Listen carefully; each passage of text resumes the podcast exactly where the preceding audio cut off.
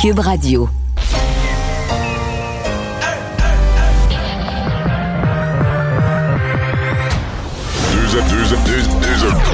Deux animateurs cohérents, deux visions différentes. Une seule émission, pas comme les autres. Mario Dumont et Vincent Dessureau. Cube, Cube Radio.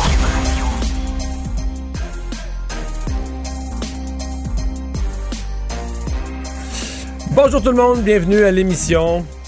15h29, on va passer ensemble les deux prochaines heures. Euh, C'est jeudi, mais aujourd'hui, c'est Alex qui est là en remplacement euh, de Vincent. Bonjour Alex. Salut Mario. Conférence de presse toujours en cours. D'ailleurs, on va y retourner. Je pense qu'il va y avoir certains sujets dans la période des questions qui vont être euh, abordés.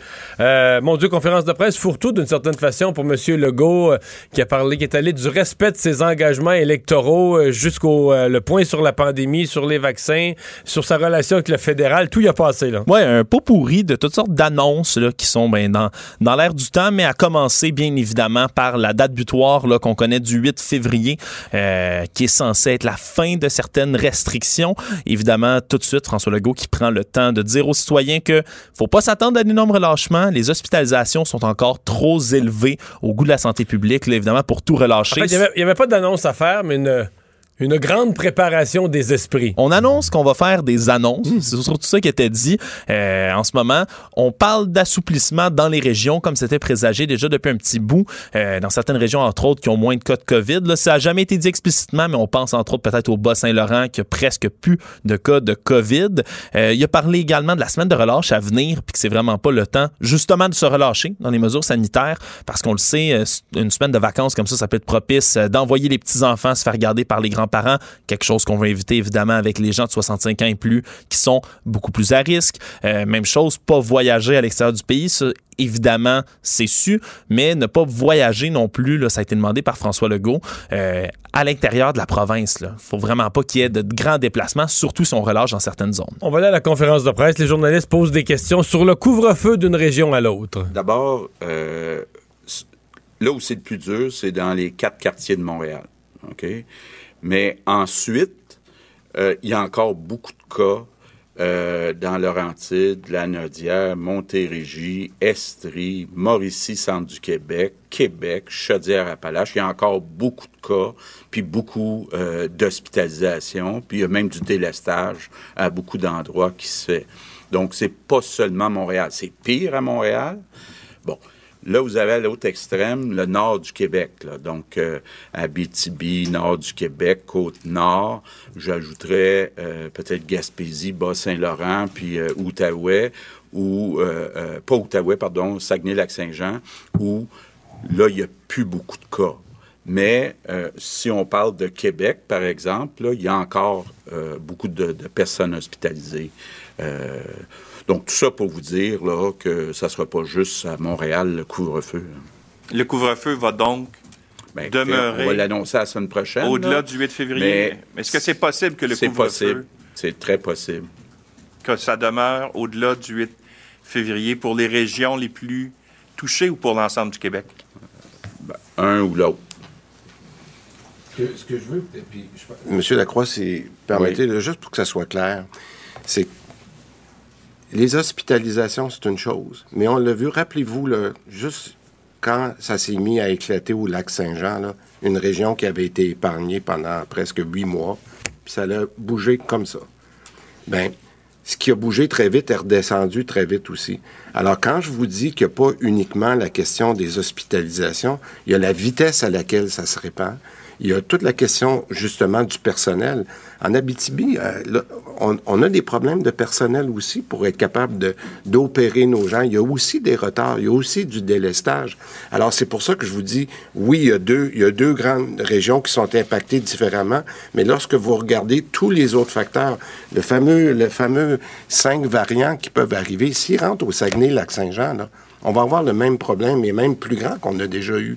Alors, oui, on peut regarder en, en ce moment que c'est Montréal, le grand Montréal qui est le plus affecté, mais ce virus-là, il peut aller se répandre rapidement partout. Est-ce que Et ce serait applicable d'avoir un couvre-feu qui ne serait pas euh, généralisé à la grandeur du Québec? Est-ce que ça pourrait se faire, par exemple, de façon régionale, ou si quand on émet une mesure comme un couvre-feu, pour que ce soit efficace, il faut que ce soit à la grandeur. Mais ben, moi, je, ne voudrais pas qu'on réponde aujourd'hui parce que c'est l'objectif de répondre la semaine prochaine. Parce que, mais ce que j'aimerais, ce que j'aimerais vous dire, puis là peut-être je vais me mettre le pied dans la bouche, je vais remettre mon masque, mais c'est tout ça qu'on est en train de considérer parce qu'il y a une chose qu'on voit, c'est que ça fonctionne avec le couvre-feu.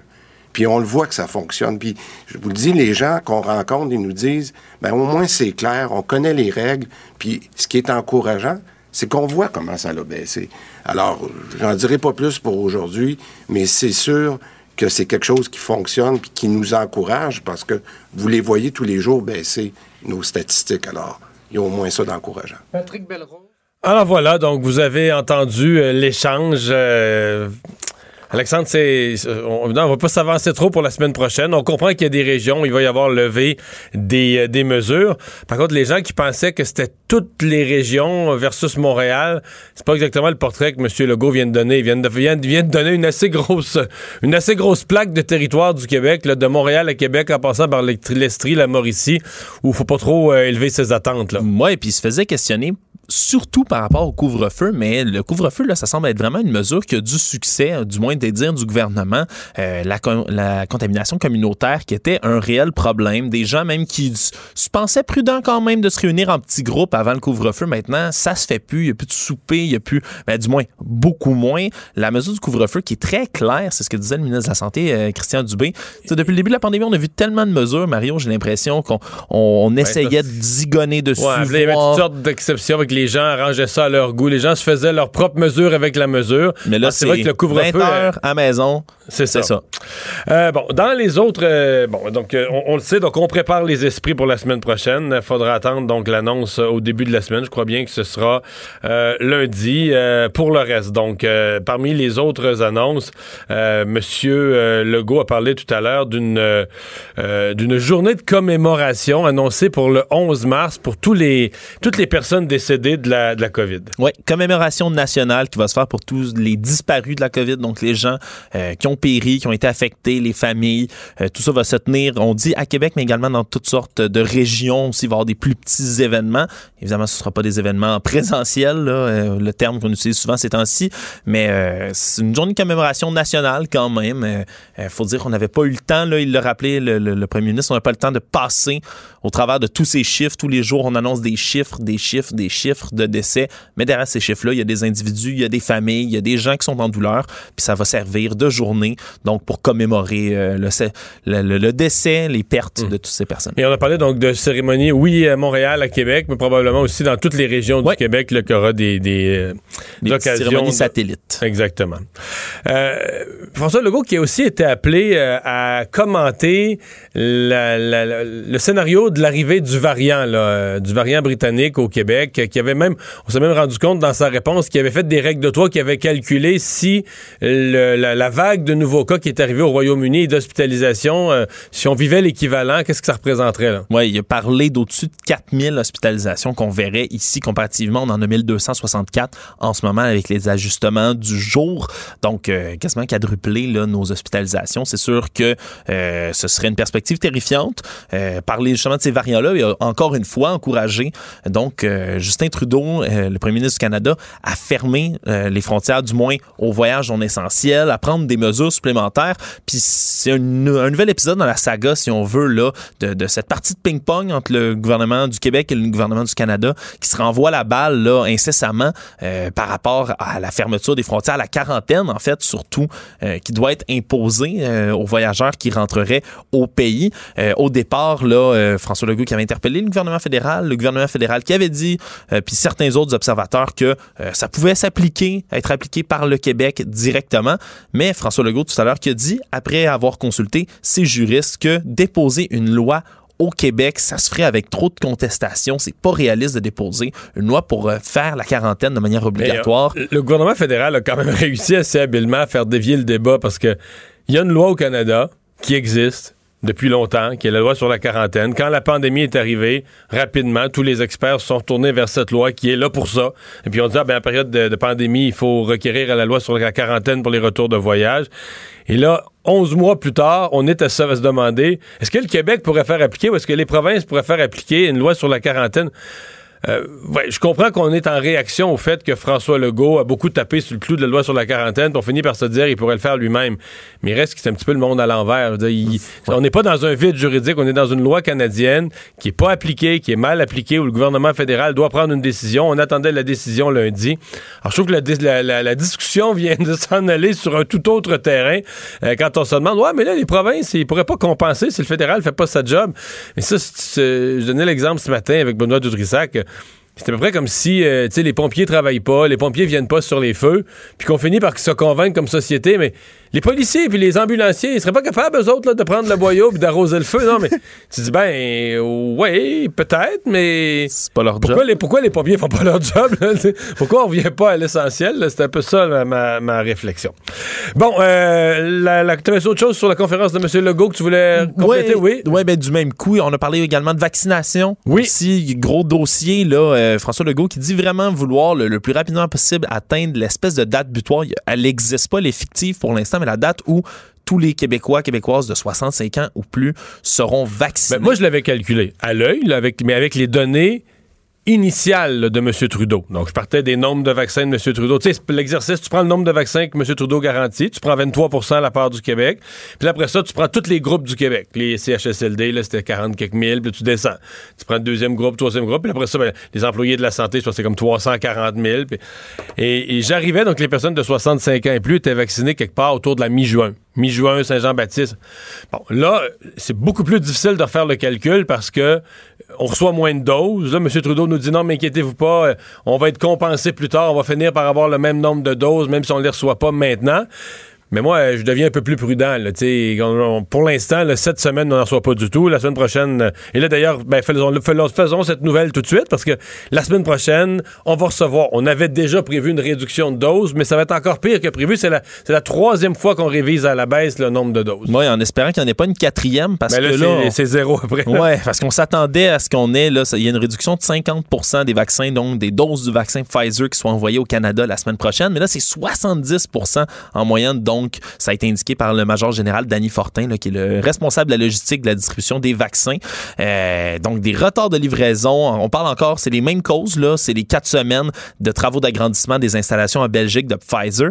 Euh, donc, aucune dose cette semaine. Ça va être donc seulement 79 000 doses livrées euh, ça, c'est vraiment la première hein. semaine de février. Pour le Québec, ça veut dire 17 000 doses, quelque chose du genre. C'est vraiment, vraiment pas beaucoup. Environ. Puis la deuxième semaine de février, ça va être seulement 70 000. Euh, par comparaison, c'était censé être 367 000 doses qui étaient censées être livrées par semaine.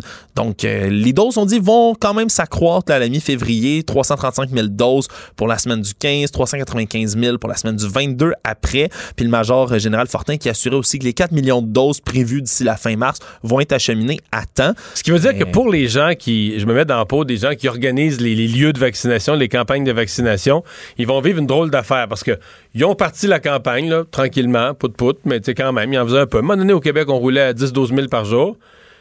Puis là, tu vois, là, on va passer comme deux semaines, deux, trois semaines à. Écoute, cette semaine, on est à 3 000 par jour, 3 4 000 par jour. Très, très peu de doses. Il y a des régions où on n'a même plus de vaccins, donc on vaccine plus. Des lieux de vaccination où les gens font d'autres choses. Et là, tout à coup, on risque de passer, selon ce qu'on nous dit au mois de mars, on va passer à des journées où il faudra donner des, des dizaines de milliers de doses. Pas facile à planifier. Là. Non, ça doit être un cauchemar logistique, surtout sachant qu'il y a encore tous les problèmes. on, a, on a arrêté d'en parler parce que, euh, somme toute, le, système avait l'air d'être bien rodé, mais c'est des doses qui doivent être conservées à des, des températures bien au-delà, au-delà de zéro. Euh, il y a toutes sortes de problèmes, pas de problèmes, mais de défis de transport, de logistique à faire avec tout ça. On peut, une fois que les doses, là, les, les paquets sont ouverts, il faut absolument les donner rapidement. Et d'ailleurs, des dates C'est où que c'est arrivé? C'est-tu aux États-Unis, dans le nord-est? Il y a des personnes, il y a un, camion, hey, je lis tellement de nouvelles, il y a un convoi de transport de vaccins qui était vraiment pris dans une tempête de neige et pouvait plus se déplacer. Et les doses étaient dégelées. Tu l'as vu toi aussi? Je, les vu. doses étaient dégelées. Et là, les infirmières disaient, on peut pas gaspiller des vaccins. Alors, les gens qui étaient là dans un relais routier, dans un arrêt routier, se faisaient vacciner. On, va, on dit, c'est des doses qui vont se perdre. Il faut les utiliser. Il nous reste, mettons, deux heures pour les utiliser. La route permet plus de se déplacer. Il fait trop tempête.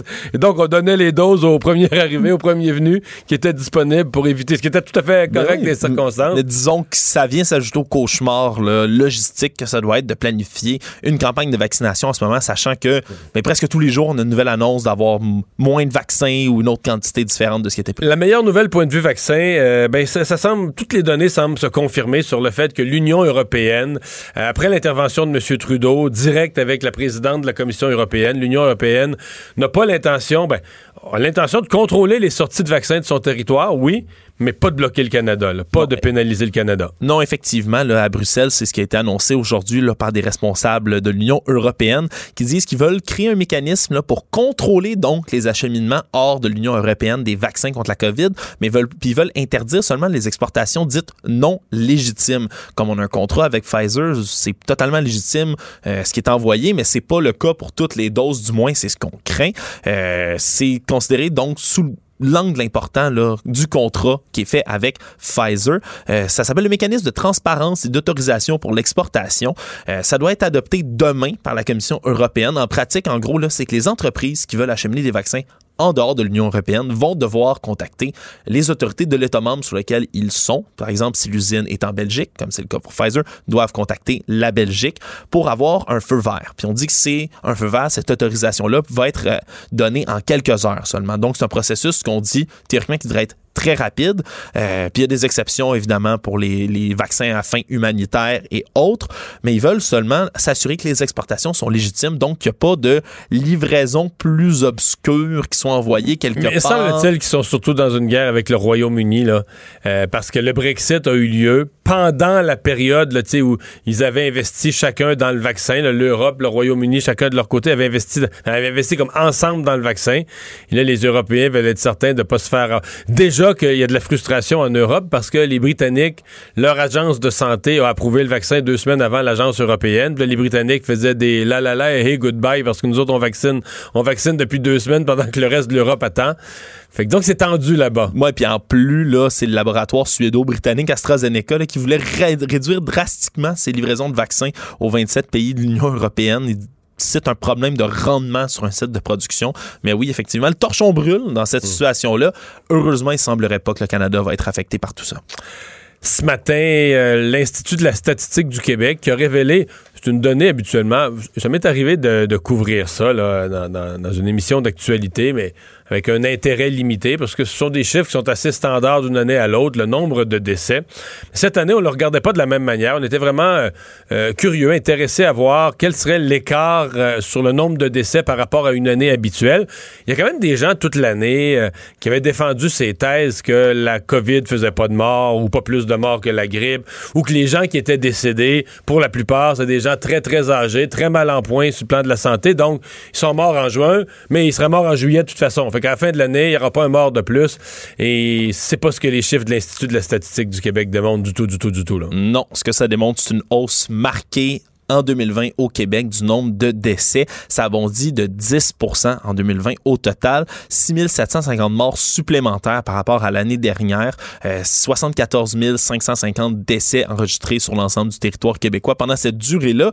Euh, ça augmente d'une année à l'autre, faut le dire. Le nombre des décès, il y a toujours une augmentation, évidemment, en cause, un, de la croissance de la population, mais deux, du vieillissement, de, vieillissement de la population, effectivement. On parle là, de, en 2010 à 2019, là, pour faire référence, c'était une hausse annuelle moyenne d'environ 2 Mais là, on parle, ça saute de 2 à 10% Évidemment, la plupart de ces données-là sont attribuées à la COVID-19 en tant que telle.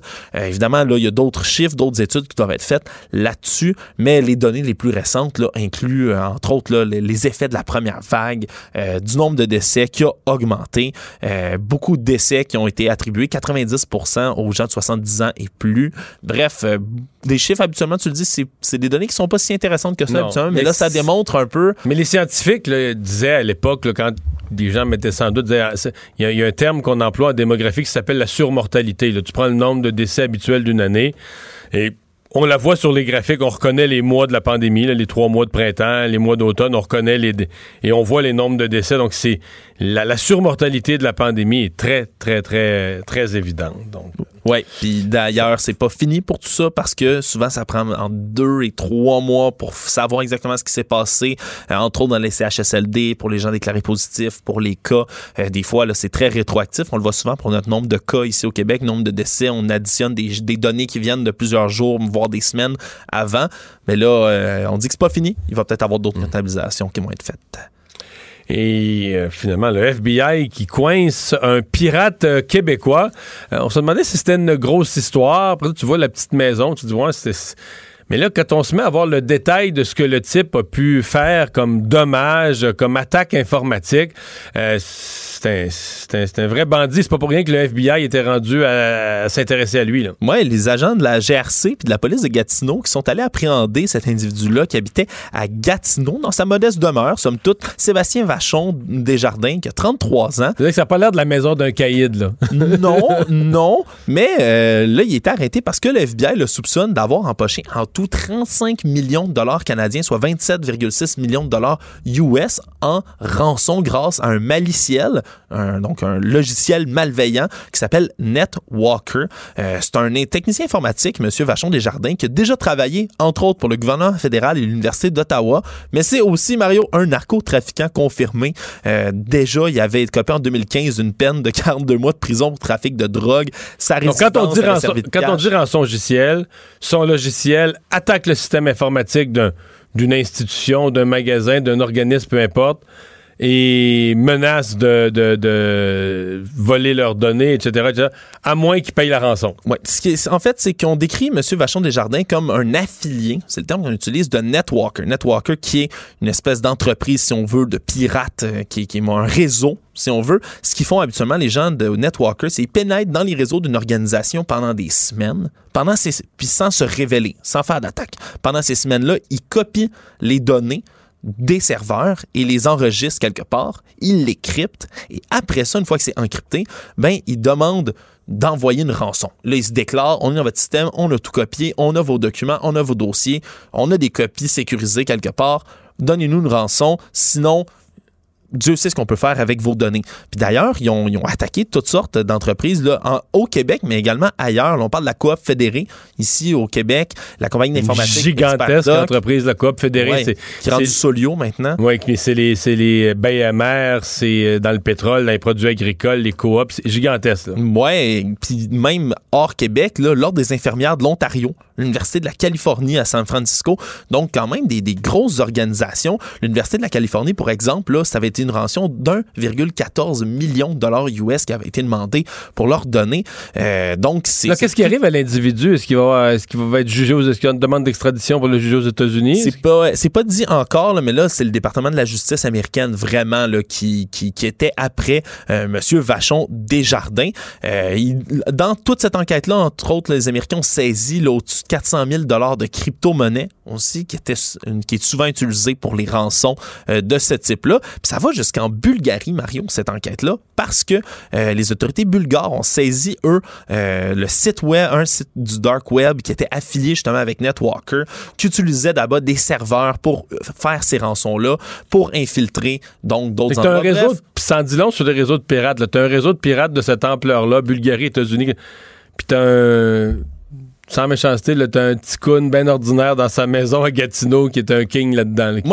qui, qui, participait donc à ce réseau-là, qui utilisait euh, ce qui avait été développé, si on veut, par des développeurs auprès de Netwalker.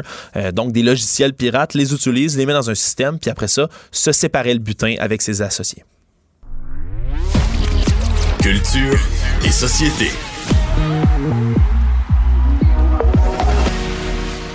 Bonjour Anaïs. Allô Mario. Alors tu nous parles de... Tout le monde a vu ce, portrait, cette image de Bernie Sanders avec ses magnifiques mitaines. Est-ce que tu tricotes toi? Eh boy, non. Non. Ah. Zéro, j'ai des zéros comme dans Ouellette même. J'ai déjà essayé de coudre. Tu pourrais pas nous faire des belles mitaines comme ça. Oh, je pourrais t'en faire des, des mêmes Toute l'équipe. toi, est-ce que tu tricotes? Non. Non? Mais j'ai déjà... Je pense qu'à l'âge de 5-6 ans, je tricotais. À 5 Ma grand-mère tricotait tout le temps, puis tu sais, quand t'es- t'observes, puis elle m'avait montré, puis.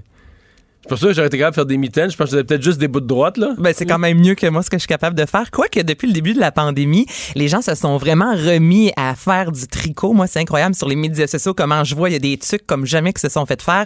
Là, c'est des mitaines dans le cas de Bernie Sanders.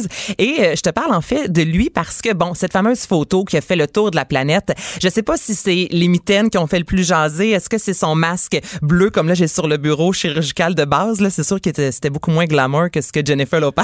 Mais aussi son air un peu abandonné, perdu. Avec euh, son manteau vert, tout style seul. Tout ça. seul. Le tout, je vous dirais donc cette photo qui a été captée en fait par Brandon euh, Smalowski. Et ce qui s'est passé en fait, euh, Mario, c'est que ça a tellement marché sur les médias sociaux que son équipe à Bernie Sanders s'est dit la journée même, ben on va faire des chandails. On va faire des chandails Bernie Sanders, on va faire des cotons wattés Bernie Sanders et tous les sous amassés seront remis à une œuvre de charité. Et en cinq jours, ça a été vraiment là, tout s'est vendu et c'est extrêmement rapidement. Donc il y a plus de 1,8 million quand même de dollars qui ont été amassés. Là, il y a plein d'Américains qui se promènent avec des chandails, donc avec la position de Bernie Sanders, les bras croisés. Et ça a servi parce qu'il y a quand même pas mal de ceux qui ont été remis. Et celle qui a tricoté, les fameuses mitaines, elle qui est une, une enseignante en fait, elle a quand même reçu plus de 13 000 courriels lui demandant d'en tricoter. Puis elle a fait non, non, non, non, non. Moi, je l'ai offert, je les ai offerts à Bernie lorsqu'il a perdu euh, l'investiture, en fait, lorsqu'il n'a pas pu euh, se rendre plus loin. C'est pas pour partir une, euh, c'est pas Elle pour veut une, pas. une production en chaîne. Ça ne tente pas. Elle dit, moi, j'ai une famille, je commencerai pas à tricoter 13 000 mitaines. Donc, c'est un exemplaire. Merci, bonsoir. Mais quand même, je trouve qu'on a réussi à Je bien pas- rentabiliser. Je vais pas te relancer, mais je pense qu'il aurait fallu qu'elle tricote 26 000 mitaines. Euh, ouais, ben oui, t'as raison. On a deux mains, hein, mine de Ben rien. Petit détail. Ben oui. Hey, un nouveau, un nouveau chanteur, euh, un nouveau rapper. As-tu entendu? Oui, j'ai entendu. OK, là, je peux entendre pour ceux qui n'ont pas euh, entendu René-Charles Angélil qui a annoncé la sortie de son premier EP. Tu sais que ça fait. euh, C'est impossible qu'il réussisse pas en musique, là. Parce que c'est quoi ses initiales? René-Charles Angélil, RCA. Ouais. Ouais. Ça marche pas en musique, ça? C'est la plus grosse compagnie, le début de l'industrie du disque, RCA. Ah, ben ouais. Ouais. C'est le départ, c'est le démarrage du- du- de l'univers de la Puis musique. tu penses et que du toi, c'est ça? Tu penses que le fait que sa mère soit Céline Dion, ça va pas peut-être un peu plus aider que, Que si on- ses initiales? que ses initiales? Non, je pense pas. OK, ben gars, t'es dans ton camp, mon Mario. Moi, je suis dans l'autre. Je miserais un peu plus sur Céline Dion, mais lui qui a lancé ce premier EP, ça fait longtemps qu'il fait de la musique quand même. Il y a trois ans de ça, il avait euh, publié... Il a euh, talent. Il joue au hockey, il fait de la musique. et- il est parti pour la gloire, moi, je te dirais. Pour vrai. Puis est-ce que tu sais pourquoi c'est le chiffre 5? Quel chiffre 5? Ben parce que l'album se nomme Casino numéro 5, son petit euh, EP. Casino, je me doute pour euh, en l'honneur de qui, là, mais numéro 5, je sais pas. Ben 5 à Casino pour le père. 5, Ouais. c'est le chiffre porte-chanceux, le, le, le Porte-bonheur. favori, porte-bonheur. Hey, voyons donc, hein, aujourd'hui, Oui, là. Porte-bonheur de Céline. Porte-chanceux. Moi, je vais c'est un nouveau mot. Ouais, c'est le chiffre chanceux de Céline Dion. Donc, le numéro 5, lui, s'est fait tatouer numéro 5 il n'y a pas si longtemps sur le bras. Euh, lorsque Céline et René avaient le Mirage, leur voiturette était une voiturette numéro 5. Ils ont vendu, ben Céline, en fait, a vendu le Mirage le 5 et il y a 5 chansons sur l'album. Donc, c'est la raison pour laquelle on a écrit Casino 5. C'est pour René, c'est pour Céline. Et là, je vous fais entendre Mamba Mentality.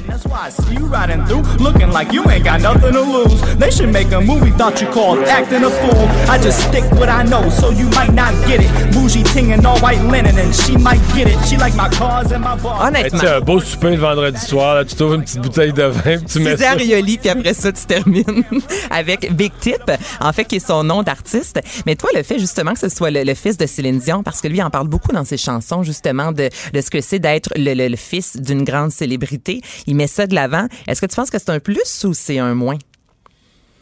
C'est traite, ça peut être les deux, mais écoute, il y a un plus, c'est sûr, là. Je veux dire, dans le sens que, dans l'industrie de la musique, Les contacts sont là. là, C'est ça, il faut trouver là. quelqu'un pour le produire parce que, mettons, le petit jeune qui aurait le talent équivalent mais qui est perdu euh, dans le fin fond de l'Indiana avec ses parents dans son sous-sol, je veux dire, tu vas être produit par Sony Music, là. Comment, est-ce que tu, comment tu fais ça? À moins que tu t'appelles Billie Eilish, parce qu'elle, c'est vraiment dans sa chambre qu'elle Ouais, a ouais, là, produit je son sais, album. ça. mais- tu, fais, tu fais un démo, puis tu lances ça dans l'air, puis t'espères que quelqu'un soit émerveillé. Ouais. Et là, euh, il part avec des avantages chez certains. Est-ce que ça peut devenir quelque chose qui est encombrant? Que peut-être. Mais moi, je pense que c'est sûr qu'il y a une curiosité qui est là. Tout le monde, on a vu passer la nouvelle, Big Tip, nouvelle chanson, nouvel album de René Charles Angélil, tu veux entendre. Il y a trois ans, quand sur Sound, euh, euh, SoundCloud, il a diffusé, il a publié trois nouvelles chansons. En moins de 24 heures, il y avait eu plus de 100 000 écoutes. Donc, il y a cette curiosité-là. Mais une fois qu'on a écouté une fois, est-ce qu'on aime tout autant? Est-ce qu'on s'attend justement Non, qu'il- mais il y a une clientèle pour cette musique. Je suis pas sûr que je suis dans la clientèle cible. Non, moi non plus, je suis pas tant. euh, ben, on, je sais pas. C'est- du rap. Ouais, C'est très du gros rap, rap, là. Ouais. Ouais, c'est du très gros rap, je vous dirais. Mais si vous êtes dans cette clientèle, ben sachez que Casino numéro 5 est disponible. Bon. Et euh, Aman- Amanda Gorman, la, la poétesse euh, remarquée euh, lors de l'inauguration, lors de, pas le dire de même en français, de la, de la sermentation euh, de M. Biden, eh bien, elle, euh, Elle va, avoir, partie, elle aussi, pour la elle gloire. va avoir un autre gros rôle, là. Un autre gros rôle. Elle, si vous vous posez la question, lire un poème à l'investiture, est-ce que ça peut partir officiellement une carrière? La réponse est oui. Donc, tu pourras, je dis tu parce que moi, non, je mais pense elle a pas marqué les gens quand même. Là, là, elle a émergé. Elle était solide, un 6 minutes vraiment là euh, extraordinaire qui justement sera, euh, je vous rappelle, dès le 16 mars prochain, parce que ce sera lancé en livre audio avec Oprah qui fera une, euh, un petit mot d'introduction. Là, je te parle du Super Bowl parce qu'elle va lire un poème au Super Bowl. Qu'est-ce que t'en penses? Toi qui tripes, est-ce que ça il- fit un poème au Super Bowl? Et au Super Bowl, ils font bien ce qu'ils veulent, là. Ben, ils font bien ce qu'ils veulent, Dans oui. sens que le public est conquis d'avance. Mais je vais te dire, c'est tout à fait en phase avec la saison qu'ils viennent d'avoir. Parce que la saison a commencé avec le mouvement Black Lives Matter. Et quand même, là, ils ont fait la saison avec des messages sur l'équipement, sur les casques, sur... Ah oui, avec le nom de victime, oui, ça avait été, ça avait marqué. et, tu sais que les animateurs à tous les réseaux de télé, les animateurs, pour que la Ligue, parce qu'il s'est négocié plein d'affaires. À un moment donné, les joueurs ont menacé de faire du trouble, de mettre le genou à terre, de pas respecter l'hymne Tu sais, toutes les. Et, et ça s'est comme réglé avec des joueurs, bon, des, des joueurs qui étaient un peu des leaders, puis qui ont trouvé des compromis, mais pas des nonos, là, des joueurs euh, leaders qui savent négocier.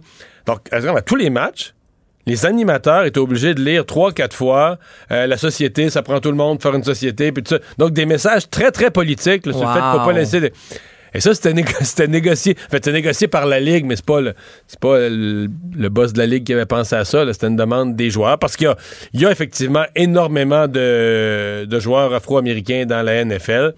Donc, ça... Donc, comme, comme le, Super Bowl étant le dernier moment de la saison, mais au Super Bowl, d'arriver avec ça comme message, je présume qu'on va livrer un message qui va être dans le sens de ce qui, ce qui a été toute la saison euh, véhiculé par la, par la Ligue, mais sous l'impulsion, sous la, la, la pression de ses joueurs. Mais c'est fou de voir quand même comment les joueurs ont réussi à faire bouger les choses. Tu dis, les, les chandails, il y avait euh, George Floyd, mais il y avait beaucoup d'autres noms également que les joueurs portaient. Donc, on va entendre un poème. On ne sait pas du tout, mais le sujet, on s'y attend. Peut-être même on pourrait mettre de la musique pour dynamiser le tout. Elle qui vient de signer avec l'agence IMG Models, qui est euh, des plus grandes agences euh, mondiales. Je vous dirais, cette agence-là l'a signé comme une agence de mannequins. Donc, oui, on va la voir, mais on veut aussi mettre de l'avant euh, son œuvre. Elle aussi qui vient de signer avec Viking Books of Young Reader qui ont promis de publier un million d'exemplaires de ses trois prochains livres. Donc, je vous dirais que le nom de Amanda Gorman, qui a une semaine et demie était relativement méconnu du grand public, sera un nom à retenir pour euh, les prochaines années. Il n'y a pas tant, tant que ça là, de poètes ou poétesses de moins, de moins de 30 ans dont le nom est connu mondialement. Là. Ben même au Québec, il y en a pas tant que ça, des, des- vraiment des poètes avec le terme poète. Il y en a pas beaucoup là. Non. Non. parce que la plupart, leur poésie, si on la connaît, c'est parce qu'ils l'ont mis en chanson. Là. Ils l'ont mis sur un fond musical. Et ce sont des auteurs, euh, compositeurs, interprètes. Merci Anaïs. fait plaisir. Il explique et démystifie l'économie. Pierre-Olivier Zappa, à vos affaires. J'ai pas pensé quand Anaïs me l'a lancé, mais un de nos poètes au Québec, c'est Benoît Dutrisac, avec ses commentaires toujours euh, colorés. on, a- on partage notre poésie, lui et moi, tous les matins. Hey, salut Pierre-Olivier! Salut Mario, en forme? Oui, en grande forme. Euh, on s'était parlé du phénomène plus tôt dans la semaine, donc euh, des, des réseaux sociaux ou des gens, surtout des jeunes, mais un peu des des espèces de, de, de, de, de, de gens, des révoltés, des, des grosses règles de Wall Street, puis des, des hedge funds, etc., prenaient leur revanche en faisant perdre des fortunes à des gens qui vendaient à perte, là, qui shortaient des, des, des actions. Euh, Il y a des actions qui sont montées à des prix complètement farfelus sous cette impulsion-là. Oui. Et là, euh, je sais pas qu'est-ce qui va arriver. Il y a des gens qui seront pas de bonne humeur parce que là, à Wall Street, euh, on, on a gagné certaines batailles. Il y a des transactions qui ont été bloquées. Donc, on a empêché les gens de transiger librement euh, sur les actions.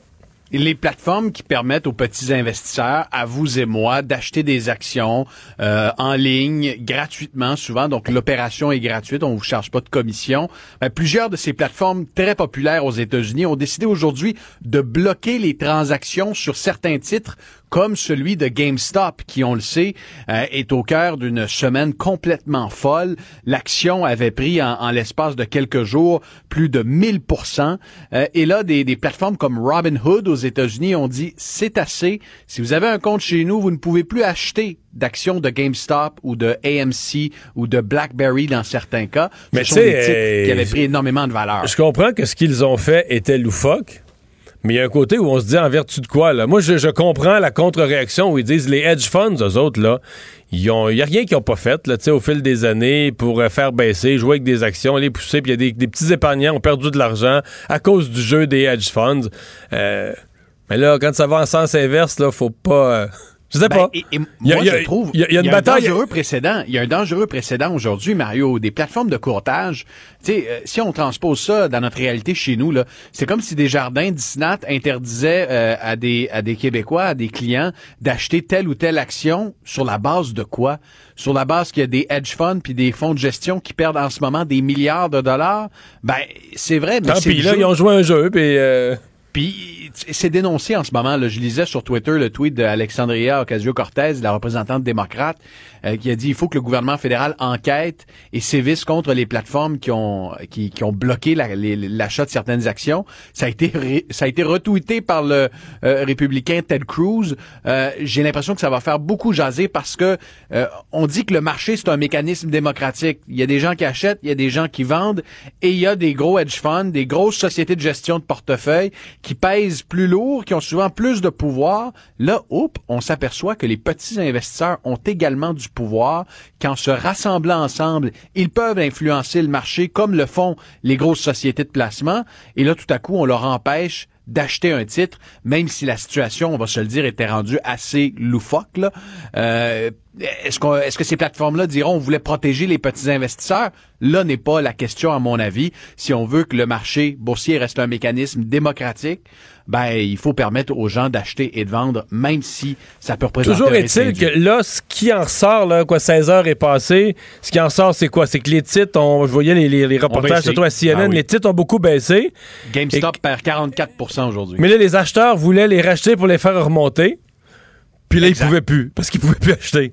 Ils peuvent plus acheter. Et là, tu vas voir, il va y avoir un mouvement de rébellion aux États-Unis. Certaines plateformes ont fait du marketing. Aujourd'hui, on dit, si vous n'êtes pas satisfait avec Robinhood ou Ameritrade, euh, TD Ameritrade aux États-Unis qui bloquent l'achat de certaines actions, venez sur nos plateformes, il n'y a pas de problème. Je regarde déjà va se dans faire les- des moyens de transfert de fortune. ben, c'est ça. Tu sais, Robinhood était très populaire, mais là, à mon avis, euh, si, à lire les commentaires sur le web, sur ces plateformes-là, ils viennent de manger une sacrée claque aujourd'hui. Tout ça pour dire que c'est, pas terminé. Et sais-tu quoi? Si j'étais scénariste à Hollywood aujourd'hui, euh, je mettrais un brevet sur le scénario d'un film qui s'intitulerait GameStop, un peu comme The Big Short, et j'en ferais un film parce qu'il y a tout un phénomène derrière ça, la révolte des petits investisseurs. Euh, des tests sur l'efficacité des vaccins euh, qui ont lieu chez nous. À Nexelis, écoute, je suis allé euh, visiter euh, cet après-midi euh, un, un laboratoire, un des plus gros laboratoires au monde qui teste l'efficacité des vaccins contre la COVID-19. Et c'est chez nous, à Laval, au Québec. J'ai rencontré le docteur Gagnon, qui est une sommité en matière de vaccins à travers le monde, pour lui poser des questions, entre autres, sur l'arrivée des nouveaux variants. Euh, il y a une inquiétude en ce moment qui est de plus en plus persistante. Semblerait-il que ceux qui ont déjà contracté la COVID-19, qui ont développé une immunité, ben, cette immunité-là ne tient pas face aux variants euh, sud-africains et brésiliens. Et là, c'est de savoir comment les grandes pharmaceutiques de ce monde, les Pfizer, Moderna euh, et autres, vont adapter éventuellement leurs vaccins face à l'arrivée de nouveaux variants. C'est déjà en cours. Il y a déjà de nouvelles euh, phases d'études qui sont menées pour un vaccin 2.0, un vaccin 3.0. Bref, ça va être fort intéressant à l'émission ce soir 18h30 que cet entretien avec Dr Gagnon va faire le tour des, des enjeux, que ce soit de la production à l'évolution des vaccins, la menace des, des variants, et on va voir le travail qui se fait au Québec. C'est assez fascinant de savoir que sur les 60 vaccins contre la COVID-19 qui sont en développement en ce moment, il y en a une trentaine qui sont testés au Québec. Donc, euh, les tests de, sang sont reçus à Laval. On les analyse pour voir quel type d'immunité est développé et pour combien de temps ça va durer. Il y aura aussi de bonnes nouvelles dans le reportage que je vous présente ce soir, euh, parce que semble-t-il qu'il y a des vaccins qui s'en viennent qui sont très efficaces efficaces à un point tel, Mario, qu'on doit les diluer parce qu'ils sont trop forts. Ils développent une concentration en anticorps trop élevée. On attend la semaine prochaine les résultats de l'analyse clinique, de l'étude clinique de Johnson Johnson. Donc, bien qu'en ce moment, les vaccins arrivent au compte-gouttes au Québec, il est permis d'espérer que quand celui de Johnson Johnson va être approuvé, euh, ça risque de débouler assez, assez rapidement. Alors, on écoute ça, on regarde ça ce soir, 18h30, Cube Radio et LCN à vos affaires. Pierre-Olivier, merci, à demain. Merci, Mario. Mario Dumont et Vincent Dessureau. Un duo aussi populaire que Batman et Robin. Cube Radio. On a beaucoup entendu parler des résidences pour personnes âgées, des RPA, au cours euh, des euh, derniers mois euh, pour euh, les problèmes de, de, COVID, les problèmes de, d'éclosion majeure.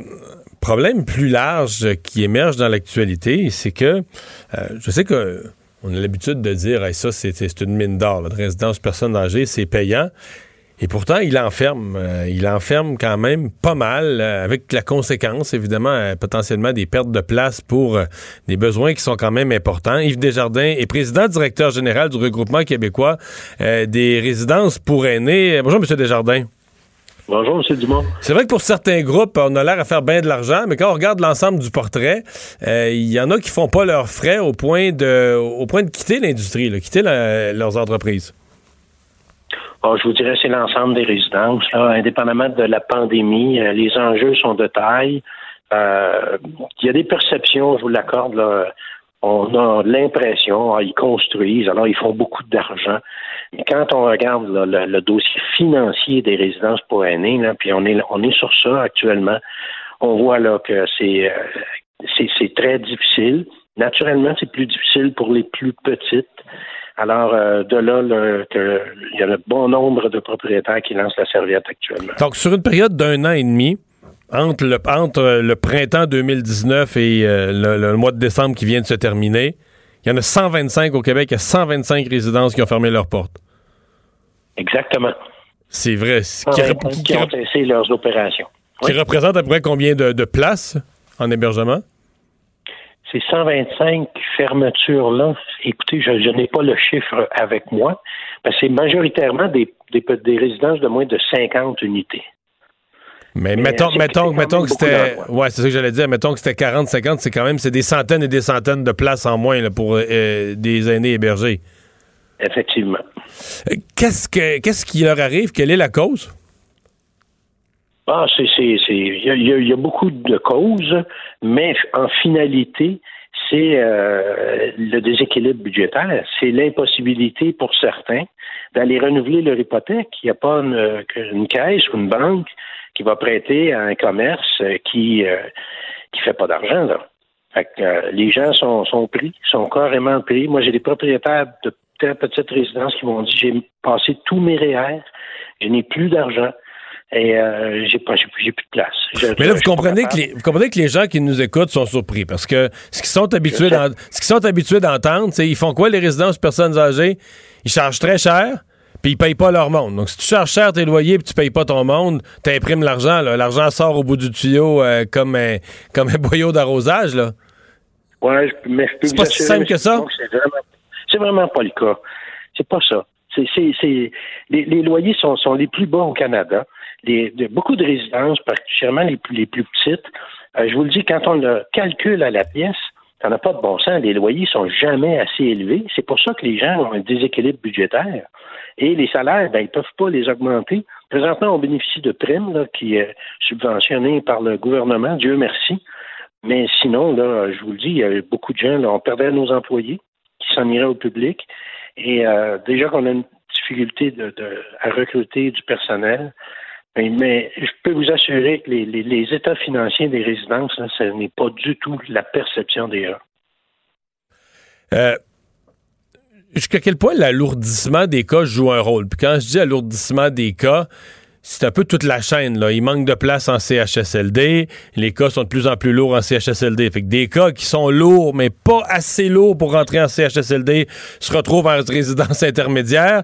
Mais là, des gens qui sont moyennement en perte d'autonomie, mais là, aujourd'hui, il n'y a plus de place dans les résidences intermédiaires. Donc, ils sont en RPA, en résidence personne âgée. Normalement, ils devraient être transférés en, résidence en, en ressources intermédiaires. Mais là, vu qu'il n'y a plus de place, on les garde en RPA.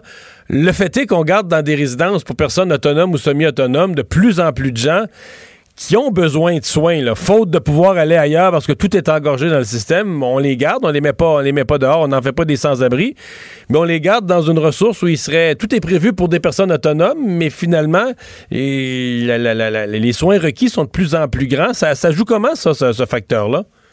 Ben, vous avez tellement raison. C'est un enjeu important le fait qu'il manque actuellement là, environ 3000 places en CHSLD, également 3000 places en ressources intermédiaires, alors les gens n'ont pas accès à, comme vous l'avez dit, au CHSLD, donc sont, excusez le terme, refoulés un peu à, un RI, et les gens donc qui devraient aller en RI sont pris soit dans leur domicile ou dans une résidence pour aînés, qui est un domicile.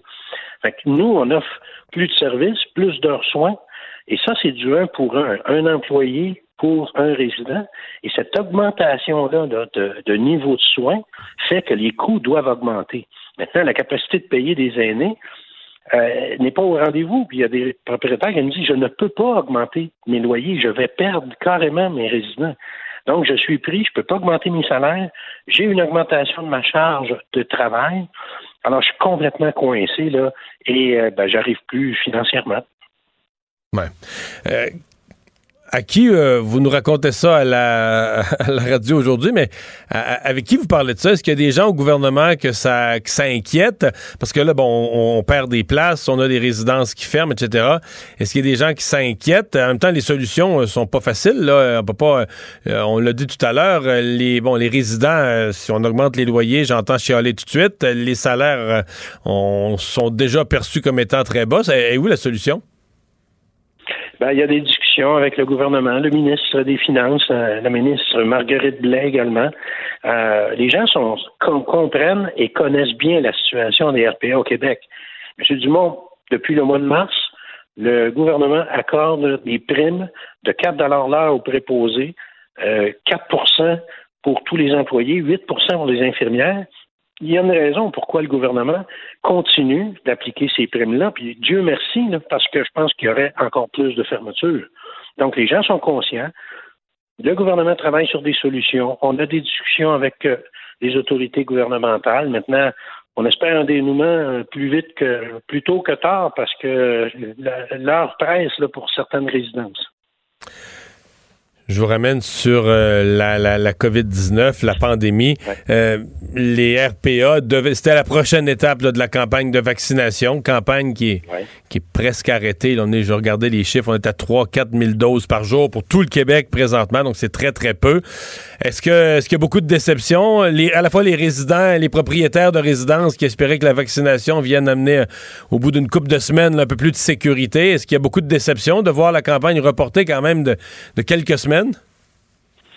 Euh, c'est certain, même chez les résidents, hein, tout le monde euh, avait marqué le calendrier, là, ça devait commencer cette semaine.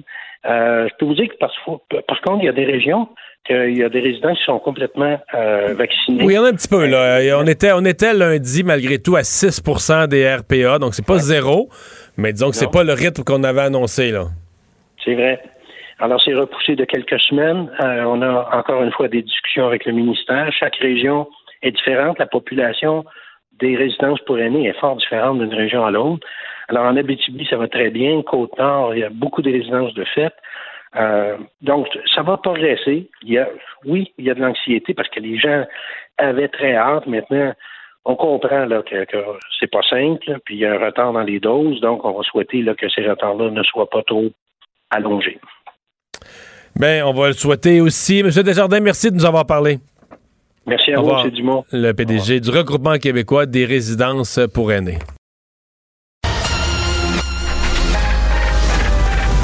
Mario Dumont et Vincent Dessureau.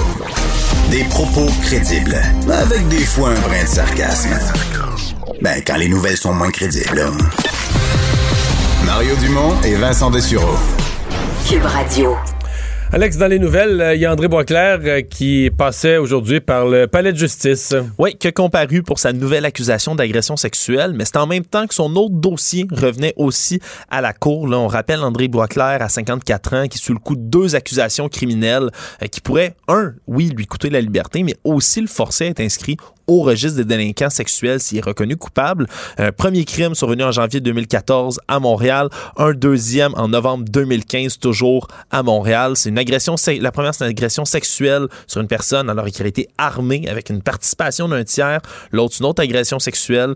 Donc euh, en vertu d'une ordonnance de la cour évidemment, on ne peut pas identifier les plaignants. Puis le dossier a été remis aujourd'hui euh, jusqu'au mois d'avril les deux dossiers plus tôt. Donc c'est c'est une saga euh, qui va continuer. Bon, euh, faisons le bilan de la COVID au Québec, parce que euh, Ontario, euh, ça a recommencé à monter. On se demande si c'est lié d'ailleurs aux variants qui semblent un peu plus présents. Mais au Québec, on est toujours sur notre descente. Oui, même si, évidemment, on est prudent du côté du gouvernement Legault, surtout dans ce qu'on annonçait tout à l'heure ou qu'on annonçait qu'on allait annoncer dans la conférence de presse un peu plus tôt aujourd'hui. Il y a 39 décès qui se sont ajoutés, mais dans le nombre de cas, ça reste relativement stable. 1368 cas. Par comparaison, c'était 1328 hier. Donc, ça reste vraiment dans la même moyenne. Par contre, une baisse des personnes hospitalisées de 26 personnes de moins. 9 personnes de moins aussi aux soins intensifs. Donc, on est à 1264 personnes hospitalisées, 212 personnes aux soins intensifs. Ça descend, ça descend lentement mais sûrement, mais toujours pas encore là des chiffres qui sont satisfaisants au niveau, euh, aux yeux du ministère de la Santé. Non, et pas, pas suffisamment dans toutes les régions. Donc, on vous le rappelle, c'est au début de la semaine prochaine qu'on aura... Qu'on aura la décision du gouvernement concernant la suite des choses pour le 8 février, mais M. Legault qui a déjà préparé les esprits. Euh, je pense que c'est surtout pour euh, bon l'axe Montréal-Québec, le, pour tout, tout le, le sud et le centre du Québec. Il faudrait être d'un optimisme modéré pour ce qui va changer euh, vraiment. Bon, puis je pense que c'était un peu le but de la, conférence de presse d'aujourd'hui, de baisser les attentes.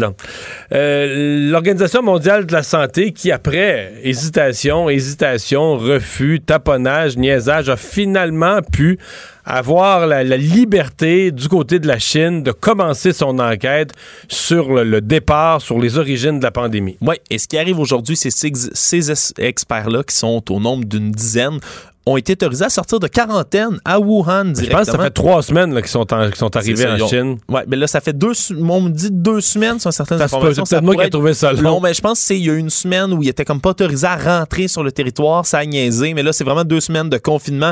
Ils ont été autorisés à sortir de cet hôtel de quarantaine qui est directement à Wuhan.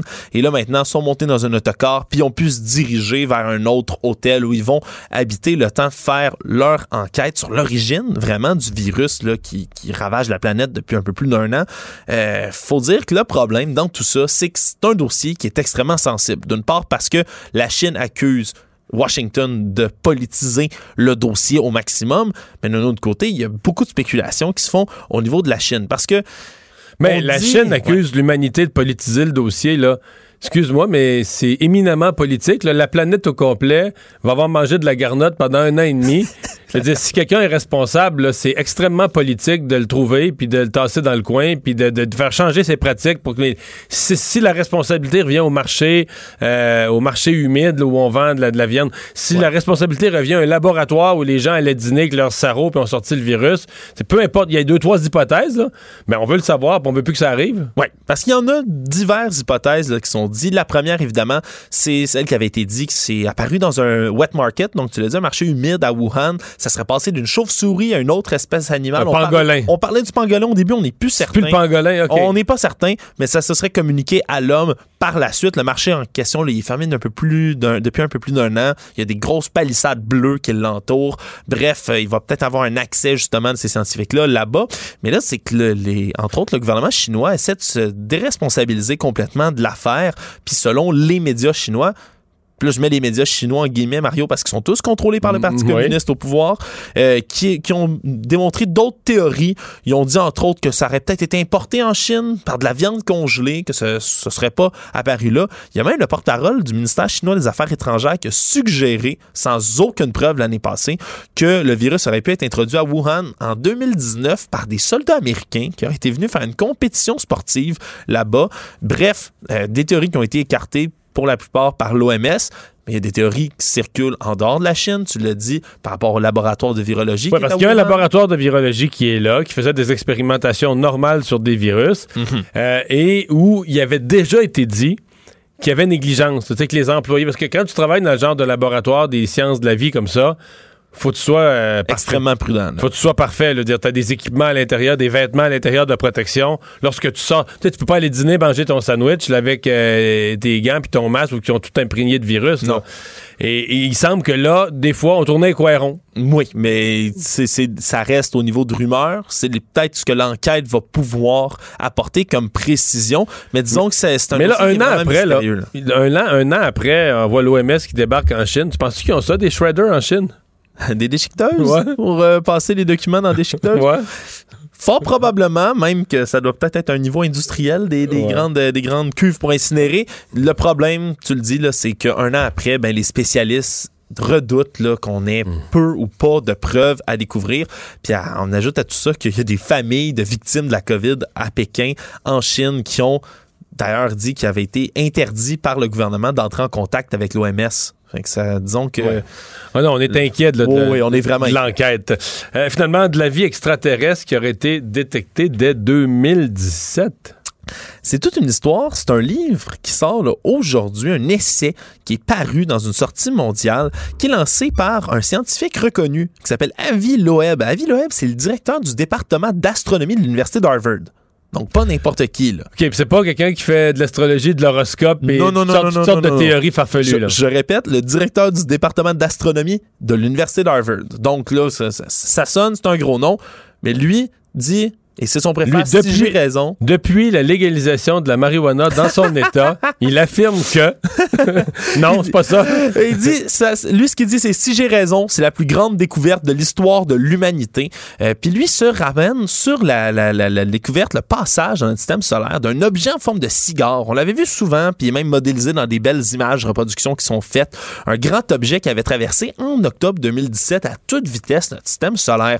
Un objet qui avait été repéré par un télescope hawaïen qui s'est par la suite fait appeler Oumuamua, qui veut dire messager en hawaïen. Donc, Oumuamua, c'est un objet qui mesurait 400 mètres de longueur, 40 mètres de largeur, donc comme une espèce de gros cigare, un peu quasiment 400 comme... mètres, c'est beaucoup. Là. Oui, oui, c'est très long. C'est un demi-kilomètre quasiment de long. ouais, là. ouais. 40 mètres de large, donc c'est beaucoup plus long que large. Puis cet objet-là avait traversé là, d'une- à une vitesse fulgurante notre système solaire, si bien que ça ne pouvait pas provenir d'ailleurs que euh, d'une étoile distante. À vitesse où ça va, ça devait venir de loin. On présuppose même que c'est un des premiers objets qui a été détecté par l'homme venant d'un autre système stellaire, donc un objet déjà complètement mystérieux. Au départ, on pensait que c'était un astéroïde. Après ça, on s'est dit, c'est peut-être une comète qui a été éjectée d'un autre système.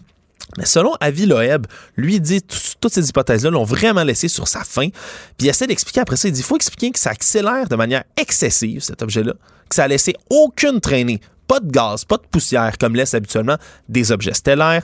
Il dit en plus, ça a une forme vraiment insolite. C'est pas un astéroïde euh, formé avec des contacts, des collisions. Non, il dit comme un espèce de long cigare qui se promène. Puis pour lui, il dit ça ne peut être qu'une sonde propulsée par une civilisation extraterrestre. Il dit je pense que c'est le premier contact, le premier objet vraiment, la première preuve de vie intelligente Puis comme il dit, je le répète, si j'ai raison, c'est la plus grande découverte de l'histoire de l'humanité. Puis il a été fortement critiqué pour ça, hein, lui et les autres qui ont écrit là-dessus. Euh, donc ça, ça a paru aujourd'hui son, son grand essai en sortie mondiale. Donc peut-être. Mais là, été ça veut dire que pas. si ça a passé dans le système solaire, ça veut dire qu'ils nous ont trouvés. Ouais, ça c'est. On est fait, là. Ben, peut-être, je, je sais pas. Peut-être, peut-être pas. On sait jamais, mais moi, c'est sûr que avoir l'objet, puis plus on en parle, plus on. C'est comme- C'est mystérieux, là.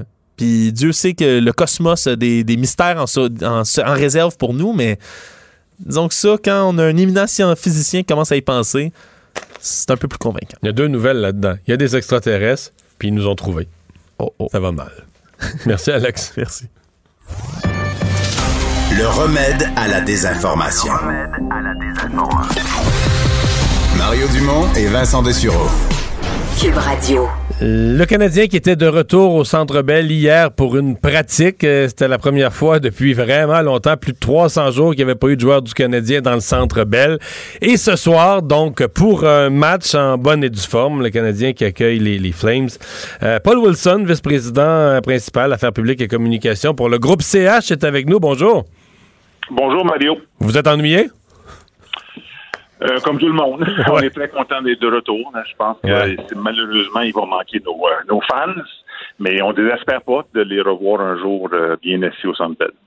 Est-ce que il y a des scénarios au niveau de la Ligue, c'était une de mes questions, de revoir des partisans avant la fin de cette saison, si la pandémie allait mieux que prévu, ou la saison est planifiée au complet en se disant on n'aura pas de partisans?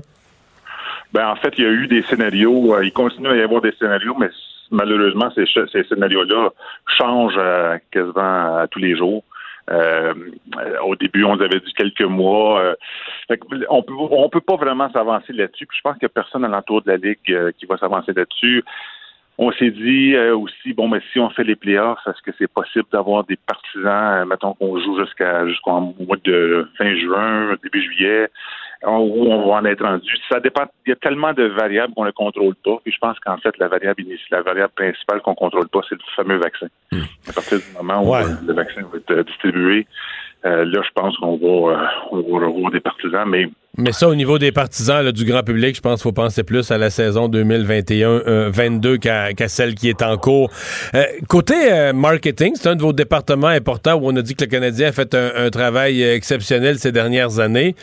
Est-ce que ça change la philosophie? Parce qu'il y a toute une partie du marketing qui, qui, qui est plus là autour des partisans. Euh, euh, la- exemple, les boutiques souvenirs, etc.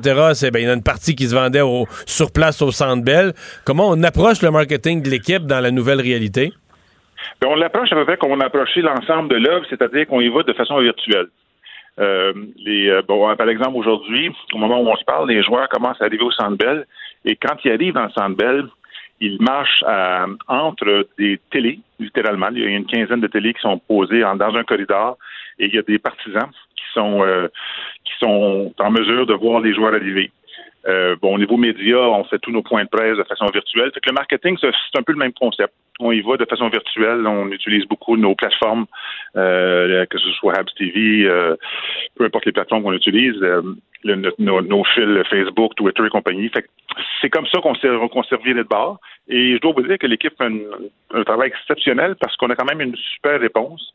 Et euh, puis on a beaucoup de. Puis on, on- ce qui nous rassure dans tout ça, ce qui est super bien, c'est que on, on sait, puis on l'entend de nos euh, détenteurs de billets de saison, nos détenteurs de loges, on a les partisans, tout le monde a hâte de revenir.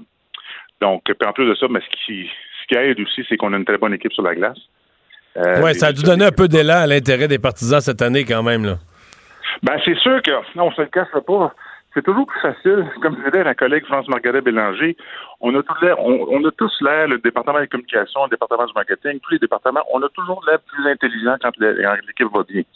Euh, Le marketing est plus facile, l'intérêt est là, puis euh, c'est le fun pour tout le monde. Si on élargit du, du club de hockey canadien à l'ensemble de la ligue, euh, on sait que bon, il y a certaines euh, au Centre Bell, c'est pas vraiment un problème, mais il y a certains amphithéâtres où c'était pas plein ces dernières années. Euh, L'intérêt des partisans est pas égal à ce qu'on a à Montréal, des équipes qui perdaient de l'argent, qui étaient en difficulté financière.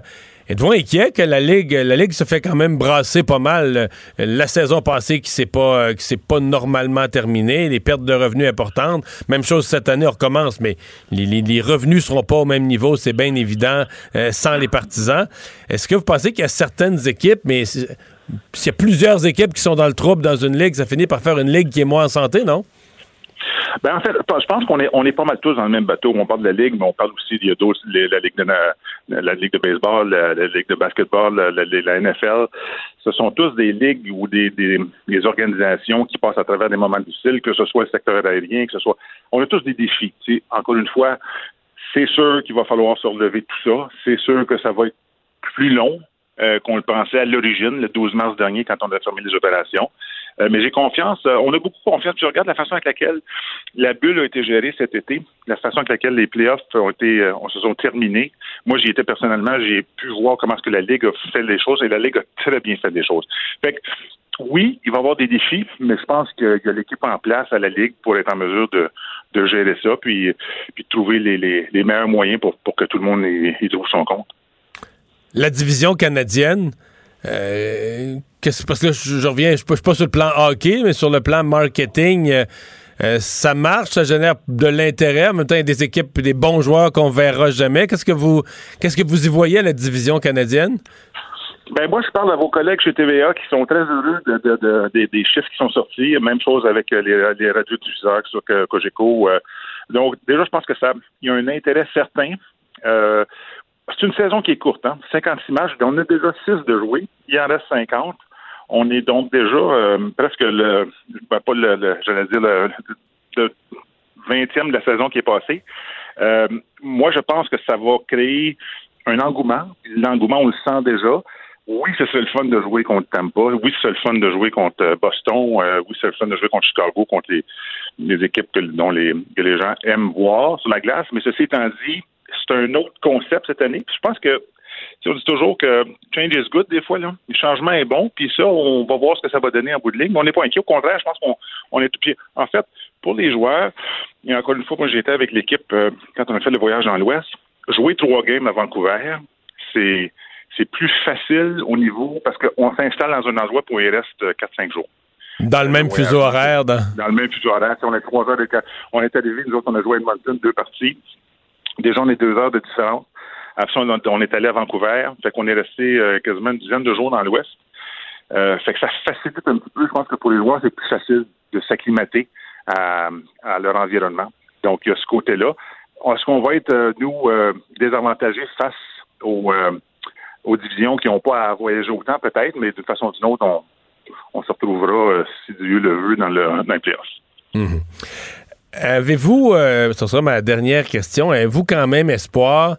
Bon, la saison passée, euh, on, ça arrivait assez raide pour être, pour le moins dire, c'est arrivé assez raide en fin de saison, là, toute la, la, la chaîne de débarquer du Bessic. Cette année, ben, on a essayé de repartir ça. Ça a finalement été possible en janvier pour une autre saison écourtée. Fait deux saisons de suite là, qui sont euh, écourtées de, de, de, de manière fort différente, mais quand même. Avez-vous espoir que 2021-2022, vous allez pouvoir repartir une saison normale? Alors, est-ce que c'est le but pour tout le monde? Est-ce que vous pensez que ce sera possible d'avoir une saison normale? Euh, on a espoir que ça devienne une saison normale, effectivement. Ça va être. Euh, bon, est-ce qu'il va y avoir des ajustements? Je pense que un peu comme dans n'importe quel domaine, que ce soit la restauration, que ce soit il va, je pense qu'on va tous devoir s'ajuster pour les années à venir. Euh, des fois, je me dis, port du masque, euh, est-ce que les euh, ma mère a 82 ans, j'ai l'impression qu'elle elle va le porter longtemps, le masque. Euh, dans les restaurants, est-ce que les serveurs vont garder leur masque pour les prochaines 5-6 ans? Peut-être. Il va y avoir des ajustements comme ça. Nous, au Centre est-ce qu'on va demander aux gens de porter un masque pendant quelques années, quelques mois supplémentaires? Je suis convaincu qu'il va y avoir des ajustements, il est auto pour le dire, mais on a confiance qu'on va être en mesure de recevoir nos, euh, nos, euh, nos détenteurs de billets de saison, nos partisans l'année prochaine. Là, oui. Pour une saison de 82 matchs qui commence euh, à la date habituelle ouais. ou à peu près, là? Ben, à peu près, c'est ça, parce que là, avec la saison qui se passe, je pense que la façon avec laquelle la Ligue a géré ça, c'est qu'on va jouer un peu plus tard, mais on va essayer de rattraper le temps perdu rapidement pour être en mesure de, au, le plus rapidement possible, se retrouver avec une, une séquence régulière, leur tomber dans, nos, dans nos anciennes pantoufles. Qu'est-ce qui arrive avec les détenteurs de billets de saison? Vous venez de les nommer. Euh, c'est quoi leur statut cette année? Ben en fait, il, la plupart, on leur a offert, euh, j'ai pas les détails en tête, là, mais euh, il y en a qui ont décidé de garder les billets. Ben, en fait, la plupart, la grande majorité des détenteurs de billets de saison ont décidé de garder leurs billets. Euh, puis là, Mais là, vous leur chargez, vous leur chargez rien parce qu'il n'y a pas de match ou non, vous non, leur non, non, non, non. Non, en fait, ils, ont des, ils, ont- ils vont avoir un, un genre de, de rabais euh, sur. euh, en fait, je ne veux pas m'emba- m'embarquer là-dessus. J'ai pas les détails, je pourrais vous revenir, là, mais, euh, mais c'est tout ça l'avantage du détenteur de billets de saison. Je comprends. Monsieur Wilson, ben, euh, bonne, euh, bonne partie ce soir aux Canadiens, puis bonne fin de saison. Ben, ça me fait plaisir. Au revoir, le vice-président principal du Canadien. Mario Dumont et Vincent Dessureau. Joignez-vous à la discussion. Appelez ou textez le 187 Cube Radio 1877 827 2346. Le, le commentaire de Richard Martineau. Des commentaires pas comme les autres. Salut Richard. Salut Mario, il avait pas l'air très très au fait de ce qui arrive avec les détenteurs de billets de saison, hein, M. Molson? Monsieur Wilson, non, non, effectivement.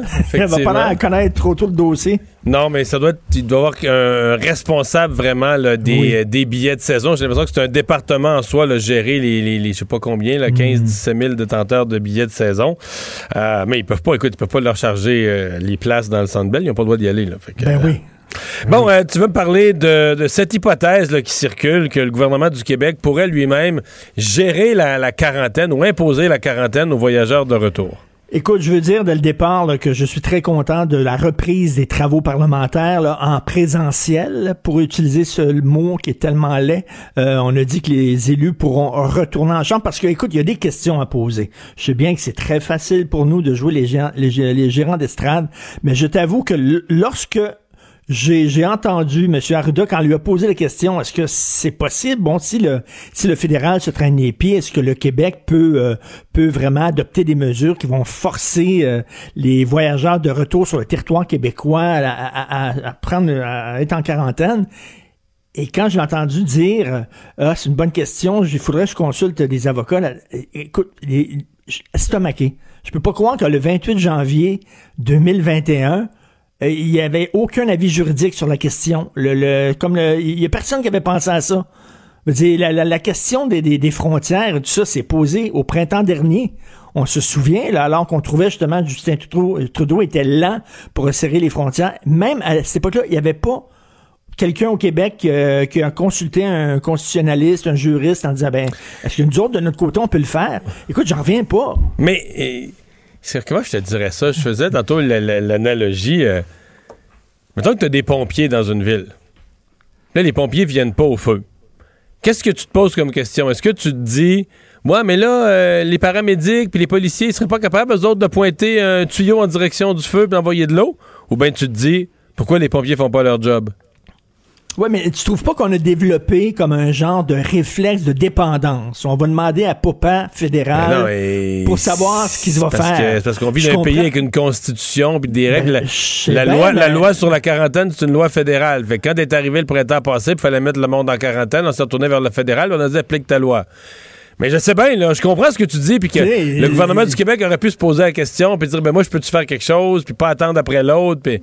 Ben, Parce qu'on a des pouvoirs spéciaux au Québec pour protéger la, la, la, la santé. C'est quand même bon, c'est nous autres, là, pour protéger la santé des gens. Est-ce que, il me semble, la question se pose, est-ce que ces pouvoirs-là nous permettent justement que dans, sur notre territoire, qu'on puisse un peu contrôler euh, les frontières, étant donné que ces frontières-là ont un impact sur la santé de notre population, puis la santé, ben, c'est, c'est, c'est c'est, nous autres, là. qui Ouais, non, je sais pas, je trouve ça, je trouve ça vraiment très, très étrange que le 28 janvier 2021, là, on, on allume là-dessus. Et écoute, vu aussi euh, la page couverture du Devoir. On a utilisé quoi? 16 000? 16 000 euh, tests de dépistage rapide sur les 2 millions euh, 600 000 qu'on a reçus d'Ottawa en octobre. C'est 1 on a utilisé 1 Oui, mais, des Richard, tests on les a de utilisés- dépistage rapide qui ont Exactement, mais on les a utilisés depuis trois jours, genre deux jours, là. Le Ben oui. 1 on vient juste, on, on, on les, on les a jamais utilisés, on commence là, là. Ça, j'en Ben, reviens qu'est-ce pas, ça, je, ben, je Qu'est-ce comprends pas. qu'on attendait? Mais on y croyait pas ou on tétait là-dessus, on pensait pas que c'était efficace. Entendu toutes les explications de M. Legault, du Dr Arruda. On avait peur que ça donne des fausses des faux négatifs ou des faux positifs ou des faux négatifs, puis que ça, que ça fasse que des gens se pensaient corrects parce qu'il y avait eu un test, mais le test était une erreur. Mais moi, je pense qu'on a perdu des occasions énormes d'éviter Ben, des, Et- éclosions majeures là, dans des lieux de travail ou dans des Ben, écoles. Ben, tout à fait, dans les CHSLD. Et là, on pointe du doigt euh, beaucoup euh, Justin Trudeau, avec raison, euh, qui a deux pieds dans la même bottine, mais je veux dire, euh, tu sais, on, euh, on devrait se regarder dans le miroir. Ah non, sur les tests rapides, là, il y a eu euh, vraiment, vraiment, vraiment une mauvaise utilisation des, des ressources disponibles. On a parlé de ça un peu plus tôt dans l'émission. J'ai hâte de t'entendre là-dessus. Parce que là, l'Organisation mondiale de la santé, euh, il y a un groupe d'enquêteurs qui sont en Chine depuis maintenant euh, deux à trois semaines. Finalement, les Chinois leur ont donné le feu vert pour sortir parce qu'ils étaient dans, dans une première quarantaine, après ça, une deuxième quarantaine. Mais ils vont enfin pouvoir commencer leur enquête. J'ai hâte de voir s'ils vont pouvoir la mener de façon tout à fait libre parce que je pense que les Chinois vont leur mettre beaucoup de bâtons dans les roues, vont les surveiller de très près.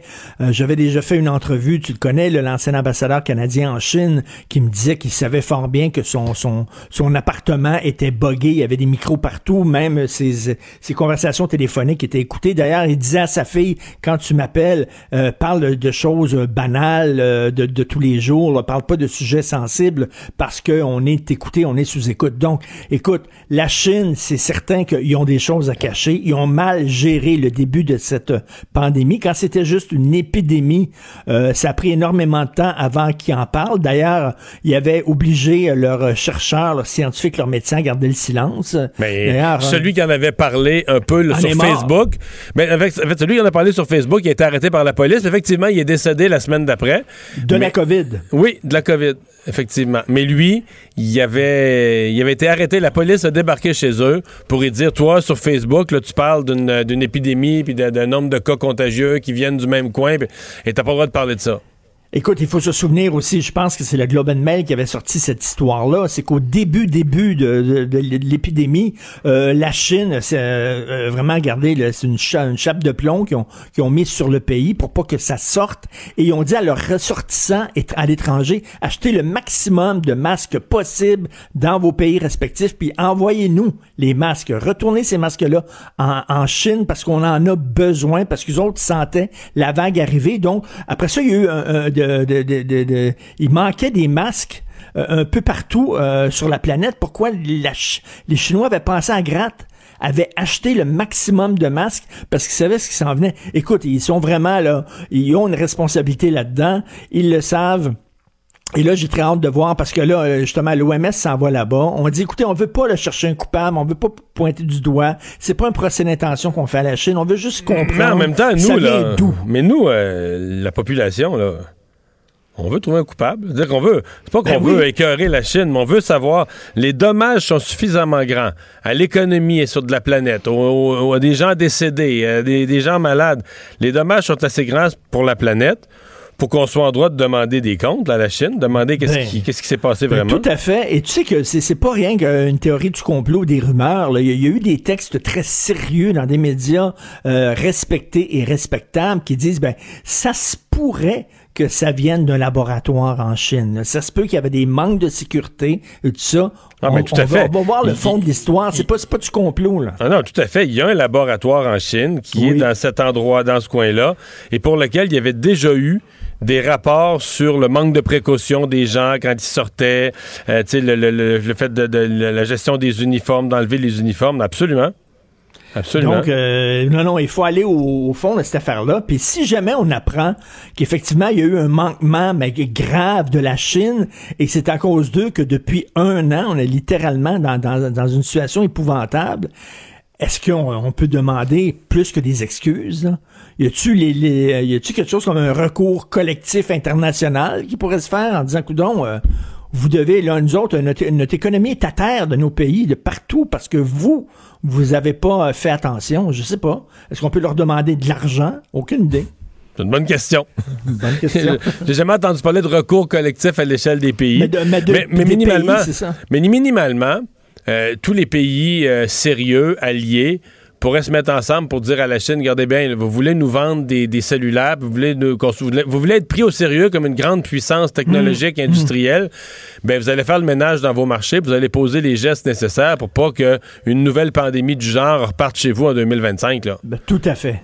Tout à Hey, fait. euh, le couvre-feu euh, qui, selon euh, tes, tes antennes, ne passe pas tellement bien au Canada anglais? Et moi, je lis souvent le National Post, grand fan du National Post. Écoute, les textes là, éditoriaux, mais en fait, il n'y a pas vraiment des éditoriaux, mais les columns, les, chroniques épouvantables sur le couvre-feu. Il y en a un autre aujourd'hui, en disant ça n'a pas de sens, de restreindre les droits et libertés fondamentales des gens, que c'est complètement faux que le couvre-feu est nécessaire. Et ils disent, euh, en Ontario aussi, le nombre de cas a baissé euh, et on n'a pas de couvre-feu. Il y a une grosse diminution, même ça a chuté totalement et on n'a aucun couvre-feu. Donc pour eux, c'est la preuve que le couvre-feu, c'est vraiment, euh, Moi, je- c'est de la, c'est de la folie furieuse pour eux autres. Tu Ben, ça, ben, la mauvaise nouvelle, pour, passe ouais, pas au la mauvaise nouvelle pour eux, c'est qu'ils ont publié ça ce matin, puis qu'aujourd'hui, le nombre de cas est reparti en forte hausse en Ontario. et je leur souhaite pas. Ceci dit, mettons qu'on oublie l'Ontario, puis on oublie les voisins, puis tu regardes ça d'un strict point de vue québécois, c'est- c'est- la chose qui a marché, ça semble être ça, là. Parce qu'avant ça, même les fermetures de restaurants et autres, oui, ça a baissé ou ça a stabilisé. Mais le moment où le nombre de cas a parti à baisser, mais significativement, Mais je sais pas si tu as parlé à Patrick Derry, tu connais, là, tu, Oui, oui, tu tout à le fait. suis. Patrick Derry, lui, il dit qu'il n'y a rien qui nous permet actuellement de dire que c'est le couvre-feu qui fait Non, baisser le nombre de mais- cas. Mais, ça, c'est. Il dit ça, absolument c'est- pas. C'est ça, mais ça, c'est une vérité universelle. Il n'y a aucune mesure qui est une science exacte où tu vas pouvoir faire un lien de causalité. Ce sont toutes des mesures approximatives qui visent à réduire les contacts entre les citoyens. Tu n'es pas capable de mesurer les contacts scientifiquement. t'es pas- Donc, toutes les mesures, tu y vas à l'œil. Tu y vas. Maintenant, si tu regardes le calendrier, les dates, les chiffres, dire, euh, le moment où ça a baissé significativement, c'est après le couvre-feu. et Puis le, le- moment où on l'a senti, là, que les comportements changeaient, que les gens rentraient chez eux le soir, pour moi, il n'y a aucun doute, c'est le couvre-feu. Maintenant, ce qu'il dit, de, de- de- il peut jouer avec les chiffres en disant on peut pas le prouver. Eh, Il a raison. Impossible à prouver. Tu pourras jamais prouver scientifiquement comme, euh, tu sais, euh, c'est pas, c'est pas, une démonstration que tu vas faire comme en physique ou en chimie en laboratoire, tu sais. Mais il y a le principe de précaution, c'est-à-dire qu'il faut toujours mieux en faire trop Ouais. que pas en faire assez. C'est c'est mieux que de dire, Mais- oh, ben, finalement, on est allé un peu fort là-dessus, mais c'est mieux ça que de dire, oups, on aurait dû le faire, maintenant il est trop tard. Ouais, mais ça se peut-tu que des ça. fois, tu fais. Des fois, sans le savoir, tu fais vraiment la bonne affaire. Moi, je pense qu'il y avait beaucoup de contamination qui se faisait.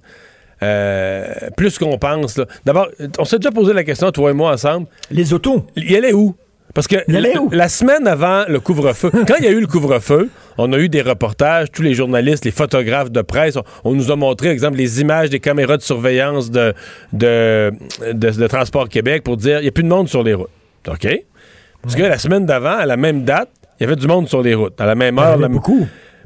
Que faisait-il? Les cinémas sont fermés, les restaurants sont fermés, tout était fermé. Fait Et c'est pas tous des travailleurs essentiels. Non, non, on non. s'entend. et, que les gens qui étaient sur la route, où est-ce qu'ils allaient? Mais t'es obligé de penser qu'ils allaient à toutes sortes de rassemblements, ils allaient voir des amis, ils allaient voir des gens, ils allaient prendre une bière avec une petite gang, etc. Et Mais là, comme tu dis, ça, c'est, comme tu dis, c'est des intuitions qu'on a. Ben oui, il y a rien que- qui peut, Comment a rien tu- qui peut prouver ça. Il y a comment pas de tu vas chiffres, il y a démontrer rien, ça? là. Non, sauf que les chiffres, euh, les chiffres, on avait 3000 cas, puis tout à coup, ça s'est mis à faire 2500, 2000, 1500, 1300. Puis ça n'a jamais baissé autant, là, avec même quand on a fermé les restaurants, les gyms, etc. Au mieux, on réussissait à stabiliser. Bon, je sais qu'on pourra dire, mais c'est parce que là, il y avait eu une montée folle à cause du temps des fêtes. Le temps des fêtes passé, ça a sûrement contribué aussi. Mais tu sais, on n'aura jamais de Mais, réponse euh, à Écoute, ça. en terminant, en terminant, Mario, là, vaut mieux, quand tes culottes sont slack, vaut mieux mettre des ceintures et une bretelle plutôt que de faire pogner les, les faux à l'air. Bon, voilà qui est Ben, dit. c'est ça. Salut, à demain. Salut. Le remède à la désinformation. Mario Dumont et Vincent Dessureau. Cube Radio. C'est l'heure de la chronique politique de Gilles Barry. Salut Gilles. Salut Mario. J'ai très hâte de t'entendre sur ton sujet parce que je te dis tout de suite, et ma chronique est envoyée déjà au journal euh, depuis une couple d'heures, mais j'ai écrit là-dessus pour le journal de demain. Alors, euh, Comment on aurait dû, on comment le Canada, aurait- oui, comment le Canada aurait dû s'y prendre pour euh, être plus, plus sécurisé du point de vue de l'approvisionnement en vaccins? Parce que là, on, on sent qu'on est quêteux, là. On sent qu'on est à la, à la remorque des événements. Ouais. Moi, je voudrais dire la première des choses, première règle dans une sorte de tragédie planétaire comme ça, ça nous interpelle, c'est que on doit compter que sur soi-même puis ne pas dépendre des autres. Puis moi, je pense qu'il y a- un enjeu là-dedans de sécurité intérieure puis de sécurité nationale. Puis je veux donner l'exemple très rapidement de l'État d'Israël, 9 millions d'habitants.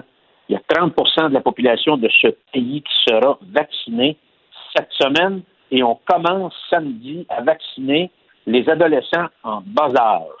Pourquoi? Parce que l'État hébreu a pu obtenir un stock important de vaccins du géant pharmaceutique Pfizer en échange notamment du partage rapide des données sur les effets de cette inhumité, inhumité. Alors, euh, ils en ont fait un enjeu de sécurité nationale, ils ont dit combien, ils ont fait un chèque, puis that's all. Il faut comprendre aussi qu'Israël, à travers l'histoire, ben, ils ont été domptés par l'histoire, donc c'est un peuple qui, euh, qui a compris ces genres d'enjeux, l'importance, et sera sans aucun doute au fil d'arrivée une des premières, deuxième ou troisième nations de la Terre à être vaccinée. Alors, faut dire, Mario, en partant, que le Québec, par constitution, par loi fédérale, ne peut pas acheter de vaccin. Donc, M. Legault, demain matin, ne peut pas sauter dans sa limousine, puis aller faire un deal avec une pharmaceutique ou envoyer Fitzgibbon pour régler ça. Il ne peut pas le faire. Alors, le gouvernement fédéral, par loi, pourrait euh, l'en empêcher. Je veux rappeler une affaire importante, Mario. On a parlé rapidement l'autre fois. Euh, début des années 90, euh, sous la tutelle de M. Landry, qui était le grand ministre du Développement économique, M. Landry avait fait, au cœur de son action et du gouvernement Bouchard, beaucoup, beaucoup, beaucoup d'investissements, une mobilisation internationale pour ramener au Québec Montréal-Ouest, Laval et la région de Québec euh, pour développer une masse critique dans le secteur de la recherche et développement pour les industries biotech et dans le secteur pharmaceutique. Les libéraux sont arrivés par la suite, ils ont pu démancher ça. Ah, Je vraiment? voudrais quand même donner une bonne nouvelle. Je je voudrais donner, Mario, quand même une bonne nouvelle. Et là, on va questionner le gouvernement fédéral. Il faut dire qu'à la fin 2020, il y a plus de 40 vaccins qui avaient été testés sur l'homme. Puis il y en a 150 à l'heure où je te parle qui sont en essai clinique. Alors, on se demande des fois, le gouvernement fédéral, c'est-tu des mangés de gomme ballon parce que euh, qu'est-ce qu'ils ont fait? Puis j'ai trois questions pour le gouvernement fédéral qu'on devrait poser à Ottawa. Le gouvernement fédéral, depuis le début de la, de la pandémie, a pris contact avec quelles compagnies qui produisent des vaccins? Ils l'ont fait à quel moment, c'est-à-dire le jour, pas le mois ou la semaine, le jour du mois de la semaine où ils ont pris contact avec les compagnies de vaccins, quand et comment ont-ils négocié ça? Alors, à partir de là, quelles sont les entreprises où le gouvernement fédéral euh, a mis de l'emphase pour enclencher un processus de négociation, que ce soit sur le plan mondial ou que ce soit au niveau des compagnies qui font de la recherche et développement au niveau canadien? Et pour les entreprises canadiennes, si ça a été fait, ben, pourquoi ça marche pas? Euh, ils ont-tu mis de l'argent? Y a-tu manqué de support? Y avait-tu une stratégie offensive ou c'était plutôt, bon, euh, d'attendre, d'attendre et d'attendre? Et là, on s'en compte parce que moi, je regarde ce qui se passe dans d'autres pays. Les conférences de presse, c'est, au niveau des présidents de pays, ils sont beaucoup plus, euh, il y a beaucoup plus d'informations puis de transparence. On négocie avec les Chinois, on négocie avec les Américains, on négocie avec les Anglais, et même quand on négocie avec les Russes, on l'explique aux gens. Puis on explique combien de doses on est en marche, on, est en phase d'aller chercher. Donc, il y a quand même de la précision. On précise dans le temps quand les négociations ont commencé. Ça ne veut pas dire qu'ils ont signé des choses, mais on explique tout le processus, le moment où ça a commencé, puis avec les explications par la suite qui viennent en fonction des, des conférences de presse. Alors, c'est assez curieux que le gouvernement canadien, c'est à peu près les seules conférences de, de presse, en tout cas que je vois sur le plan international, où on a de la difficulté à savoir où on s'en va avec les vaccins. Alors, et pour peut-être, Mario, euh, nous dire qu'il y a peut-être un espoir, Euh, tout le monde a vu le- les articles euh, dans les derniers jours sur Medicago à Québec. Alors, ils sont quand même rendus à la phase 3. Euh, et c'est un groupe qui est très sérieux parce qu'il avait fourni euh, en 2012 10 millions de vaccins pour euh, la fameuse euh, crise de la H1N1. Non, puis dans ce cas-ci, dans ce cas-ci, les, les résultats préliminaires de ce qu'ils ont fait, là, je comprends qu'ils n'ont pas fait encore les essais cliniques de phase 3, puis ils sont là-dedans. Mais les premiers, euh, premiers résultats d'essais cliniques semblent très encourageants, là, quasiment des vaccins plus efficaces Oui. que ceux qu'on a présentement, là, potentiellement.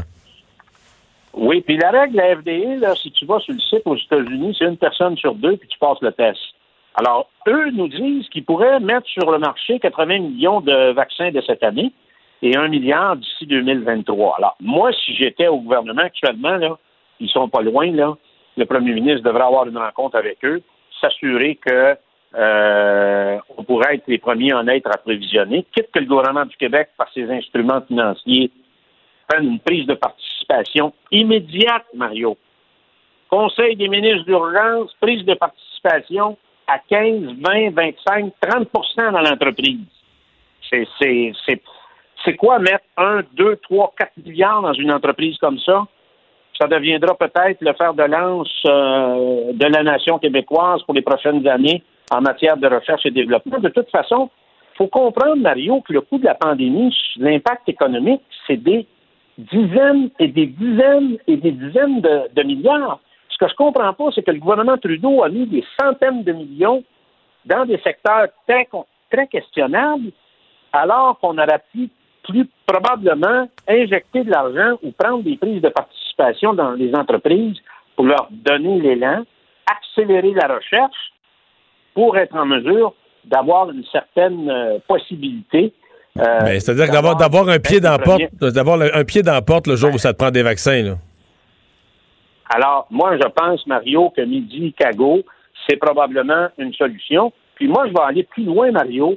Je pense qu'avec la crise qu'on vient de vivre actuellement, et probablement qu'un gouvernement comme Auto, qui serait plus flexible en matière de décentralisation, les provinces devraient exiger d'avoir un acte- la possibilité d'acheter eux-mêmes ce qu'il faut pour leur population. Mais on, devra, ouais. Mais on devra aussi se poser la question, Gilles, est-ce que est-ce que c'est normal qu'un pays comme le Canada, je regardais là, les, les- les, euh, en Europe, là, euh, les Pfizer, les euh, AstraZeneca, les usines de production, là, il y en a dans plein de pays. Il y en a aux Pays-Bas, il y en a, il y en a plusieurs en Allemagne, il y en a aux Pays-Bas, il y en a au Royaume-Uni.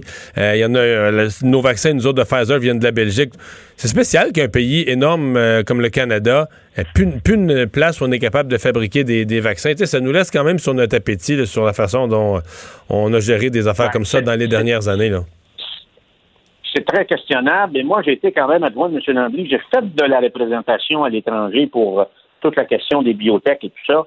Et on avait vraiment, je te le dis, Mario, on commençait à avoir un embryon intéressant et assez solide d'une masse critique dans ce secteur-là, qui nous aurait probablement énormément aidé aujourd'hui. Alors, si on a des entreprises québécoises qui sont en train de performer, puis l'exemple de l'entreprise de Québec est, très probant, il faut absolument là euh, pas s'enfarger dans les responsabilités constitutionnelles. Mais moi, j'espère que le gouvernement du Québec va tout de suite, très rapidement, faire une entente avec eux, signer un accord avec eux pour qu'on soit privilégié là-dedans et prendre une prise de participation financière par les instruments financiers qu'a à sa disposition du gouvernement du Québec pour assurer une certaine sécurité de vaccins maintenant et dans l'avenir pour la nation québécoise. Gilles, merci beaucoup. Bye bye. Merci, Mario. On se reparle. Bye bye. Le remède à la désinformation. Mario Dumont et Vincent Dessureau. Cube Radio. Alors, euh, ce soir, donc, on a abordé la question euh, sous un angle plus business tout à l'heure avec le vice-président euh, des affaires publiques et communications du groupe CH. Donc, ce soir, le Canadien fait sa rentrée euh, au, euh, au Centre Bell, le Canadien qui va affronter les Flames de Calgary. Euh, donc, premier match au Centre Bell. On dit là, le nombre de jours était compté. là, ce premier match en 324 jours pour le Canadien. Alex, on, on va regarder ça, là. Ben oui, moi, ça, ça, C'est absolument certain. Merci que je vais regarder ça ce soir. Là. C'est dans mes plans. On dirait, euh, tu sais, d'habitude, j'étais pas, euh, j'étais pas du genre à vouloir écouter toutes les parties du Canadien dans une année, mais là, on dirait que la pandémie Ben, en oblige, a courte moins. saison. Puis là, enfin, moi, de mon vivant, Mario, je n'ai jamais eu un club du Canadien de Montréal qui gagnait puis qui était bon. Là, on s'enligne pour ça. Peut-être que je m'énerve après six matchs, mais on verra. Bon. Est-ce que Jean-François Barry euh, s'énerve, lui? Salut, Jean-François. Mais ça fait longtemps que je m'énerve. Tu y croyais pas même au début, Ah ouais, toi, tu t'énervais, tu t'énervais déjà, toi, au mois de septembre, que l'équipe allait être bonne, là. Ben, que l'équipe allait être compétitive. Là, je mets toujours des gants blancs quand je dis ça parce que après ça, après nos interventions, des fois, je me fais reprocher qu'on n'a pas une équipe pour gagner la Coupe Stanley. Je parle pas de Coupe Stanley, quoique je pense que là, cette année, ça commence à être possible. C'est surtout que soir après soir, on peut se battre. Tu sais, ce soir, est-ce qu'on a peur des Flames? Non. On est capable de jouer contre eux autres, alors que dans les autres années, on aurait dit, hey boy, Les il faut regarder un tel, il faut regarder un tel, j'espère que Price va gauler sa tête. Non, non, là, non, puis on après est ça, on disait, on disait surtout, ah, il faut que le Canadien marque le premier but. Parce que si on prenait Ouais. l'arrière 1 à 0, là, là, on était comme, euh, comme des gamins en bas de l'Everest. Qu'est-ce qu'il y a? Comment on remonte ça? C'est ça qui est encourageant cette année. Là. Je m'installe devant mon téléviseur, puis tu sais, je sais qu'on a une chance, puis je sais que même si on tire derrière 2-0 après une période, on peut encore revenir, que tout ne repose pas sur le 31 derrière. Fait que c'est ça qui est le fun. Puis ça fait du bien parce qu'on va se le dire, là, avec le confinement, euh, moi j'ai trouvé la semaine longue. J'avais hâte que le Canadien Ben joue. oui, mais donc c'est le match d'ouverture. Ben, euh, tu, tu m'amènes sur un autre terrain. On avait des sujets, mais c'est quand même surprenant que dans une, sa- une saison aussi euh, dense, où les matchs sont rapprochés, 56 matchs quand même assez tassés, que le Canadien avait un aussi long arrêt sans match. Ça doit être le plus long arrêt de la saison. Mais on, a, on a quand même joué 4 en 6 euh, dans, dans le voyage. Fait C'est que là, 5, évidemment, matchs de congé, 5 jours de congé après. C'est comme si on avait mis, ben tu sais, il y a le voyagement là, qui est une journée Ouais. qui est un peu perdue, ce qui est pas une vraie journée de congé. Fait que, mais là, on part pour euh, plusieurs matchs. Hein. Ce soir, samedi, lundi, mardi et jeudi. Ah oui, c'est ça. euh, fait, fait que là, c'est. Là, on va en avoir c'est du cinq hockey. Matchs, cinq matchs en huit soirs. Là. Fait que ça, ça vient un peu comme ça. D'ailleurs, si on regarde le classement, il y a des équipes qui ont cinq matchs, puis il y a des équipes qui arrivent à 10. Là. Fait que c'est très partagé. Puis c'est pas juste des équipes qui ont été euh, mis de côté à cause de la COVID. C'est vraiment. euh, ça, ça dépend. On joue par séquence, on joue par plusieurs matchs contre les mêmes équipes lorsqu'on se déplace. Puis après ça, on a comme des petits segments un peu plus tranquilles. Donc, ce soir, on annonce des cérémonies spéciales euh, dès l'ouverture du match. Oui, apparemment, apparemment qu'il va y avoir euh, quelques hommages euh, à des gens qui ont travaillé pour euh, la COVID. Que honnêtement, je trouve que c'est une belle idée. À défaut d'avoir des partisans, tant mieux si on rend hommage aux, gens qui ont œuvré dans, les, dans nos soins de santé, dans nos CHSLD. On nous annonce une surprise aussi là, pour l'hymne national. Fait que j'ai bien hâte de voir tout ça. Pour ce qui est maintenant des forces en présence, c'est le, le- même alignement que lors du dernier match. Donc, Armia ne joue toujours pas. C'est Perry qui va être là. Et quand on regarde ça, le Canadien, ça fait longtemps qu'on les a pas vus, même si c'est pas, ça fait pas partie des équipes qui ont le plus de matchs de jouer. Toffoli, Petrie, Suzuki, 8, 7 et 6 points. Là, ça, c'est un point par match et plus. C'est le Canadien qui a le plus de buts dans la Ligue nationale de marquer depuis le début de la saison. Qui l'eût cru? On est deuxième au classement, fait que ça, c'est un peu pour le Canadien. Du côté des Flames, on est sixième, mais avec plusieurs matchs euh, en main sur euh, les équipes qui sont en avant dans la conférence du Nord. Malheureusement, eux autres, ça va moyennement bien, là, le- euh, surtout depuis quelques matchs. là. Deux défaites de suite contre Toronto à domicile. Euh, Il y a Ketchuk, qui a- je ne sais pas si tu as vu, il a blessé le gardien euh, substitut des Maple Leafs en- après qu'il qu'il ait immobilisé la rondelle. il était couché à, plein ventre et il s'est laissé tomber le genou comme il faut sur la tête. Euh, là, ça, évidemment, ça, ça amenait à toute une échauffourée et tout ça. Puis il y a des, des, des gens qui commencent à dire, même à travers l'équipe des, euh, des Flames, qu'il ne pourra pas faire ça toute l'année. Parce que le fait qu'on joue toujours contre les mêmes équipes, là, il peut pas allumer le feu tous les soirs. Là. Euh, il aime ça faire ça, là, mais il y a quand même une limite. Puis des fois, tu réveilles l'adversaire en même temps en faisant ça. Euh, c'est une équipe qui joue plus serré. Ils ont plusieurs défaites par un seul but. En même temps, leurs deux seules victoires, c'est contre euh, Vancouver, qui est une équipe qui se cherche. Euh, Gaudreau et Monahan vont très bien avec 7 points chacun. Et ce soir, on ne fait pas face à Jacob Markstrom. C'est David Rittich qui va être devant le filet des Flames. Ça, c'est quand même pas une mauvaise nouvelle pour le Canadien. OK. Donc, euh, on surveille ça euh, ce soir. Euh, tu veux aussi nous parler de, ailleurs dans la Ligue nationale. Encore une annulation de match. On a l'impression qu'il y en a pas mal dans la Ligue nationale de hockey. En tout cas, c'est plus difficile que dans la NFL de gérer la COVID. Là. Il y a plus de matchs rapprochés, à mon avis. Ça, c'est quelque chose qui joue pour beaucoup. Et je ne sais pas si tu as vu cette histoire-là. J'en ai parlé avec Pierre. Les Golden Knights, cette semaine, ont joué sans entraîneur. Hein. Il y a un entraîneur adjoint qui a été testé positif à la COVID. Donc, on a dû isoler tous les gens qui ont été en contact avec, avec lui. Et tu sais que les entraîneurs, avant un match, ça planifie. Donc, ça s'est vu dans une chambre d'hôtel ou dans un local ou je ne sais trop. Bref, cette semaine, c'est le DG des Knights qui était derrière le banc lors du premier match contre les Blues. Euh, les Knights sont quand même bien faits, là, sont allés chercher un point en prolongation. Et dans ce match-là, d'ailleurs, Max Pacioretty, qui a tout un début de saison, hein, a eu un tour du chapeau. Bref, euh, l'entraîneur adjoint a probablement contaminé d'autres joueurs, si bien que là, le complexe à Vegas est fermé. Il y a deux membres de l'équipe qui auraient la COVID. Donc, le match contre les Blues va être reporté ce soir. Heureusement, les Knights ont, avaient comme un congé, un peu comme, comme le Canadien. Ça va seulement à la semaine prochaine après ça, avant qu'il y ait d'autres rencontres. Fait qu'on va peut-être être capable de seulement annuler cette partie-là. Ça va être à suivre, mais je, trouve qu'il commence à avoir déjà beaucoup, beaucoup de matchs de reportés, puis ça fait peur pour le reste de la saison. Ouais, Hier, tu nous parlais de Jim Rutherford, le directeur euh, gérant des, euh, des Penguins de Pittsburgh, qui avait quitté. La, première impression, c'était que c'était euh, des raisons personnelles, mais là, ça coule un peu les vraies raisons. Hein? Oui, on a pensé qu'il voulait pas, peut-être lui, peut-être la COVID, il a quand même 71 ans, peut-être peut-être quelqu'un dans sa famille qui avait des problèmes de santé. Et là, il y a un journaliste de Pittsburgh qui a mis ça sur les médias sociaux aujourd'hui, qui lui a su euh, ce qui serait la raison, c'est que Jim Rutherford aurait mis euh, Christopher Le Temps euh, de, Sainte-Julie sur le marché. Hein. C'est, un, petit bonhomme qu'on aime bien. C'est un joueur de hockey qu'on aime beaucoup ici. il l'aurait mis sur le marché dans le but de faire une transaction. Il y aurait peut-être même eu des offres. Et là, ben, j'imagine qu'avant de faire une transaction d'un joueur comme ça, qui a quand même fait partie des trois dernières Coupes Stanley des Penguins de Pittsburgh, il a dû aller voir ses patrons pour leur dire, regardez, là, pour le temps, on pourrait Mais ses patrons, c'est qui? C'est Mario Lemieux?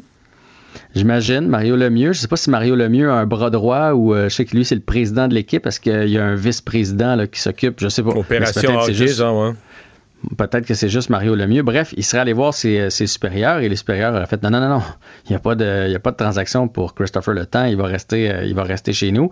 Et euh, c'est ce qui aurait fâché Jim Rutherford, le fait de ne pas avoir les, les coups des franges puis de ne pas pouvoir amener l'équipe dans la direction qu'il voulait l'amener. Et c'est ce qui aurait mené à sa démission, puisqu'il a évoqué euh, à d'autres journalistes qu'il allait écouter les offres et qu'il était prêt à revenir à être directeur général pour une autre formation de la Ligue nationale. Fait que c'est pas parce que qu'il est tanné du beat ou parce que c'est quelque chose qui ne lui plaît plus ou qui à 71 ans qui veut passer à d'autres choses. Il, demeure intéressé, mais visiblement, ça a accroché avec les Penguins de Pittsburgh et ça pourrait être une, des raisons. Tu sais que c'est le DG dans les dernières années qui a, fait le plus de transactions.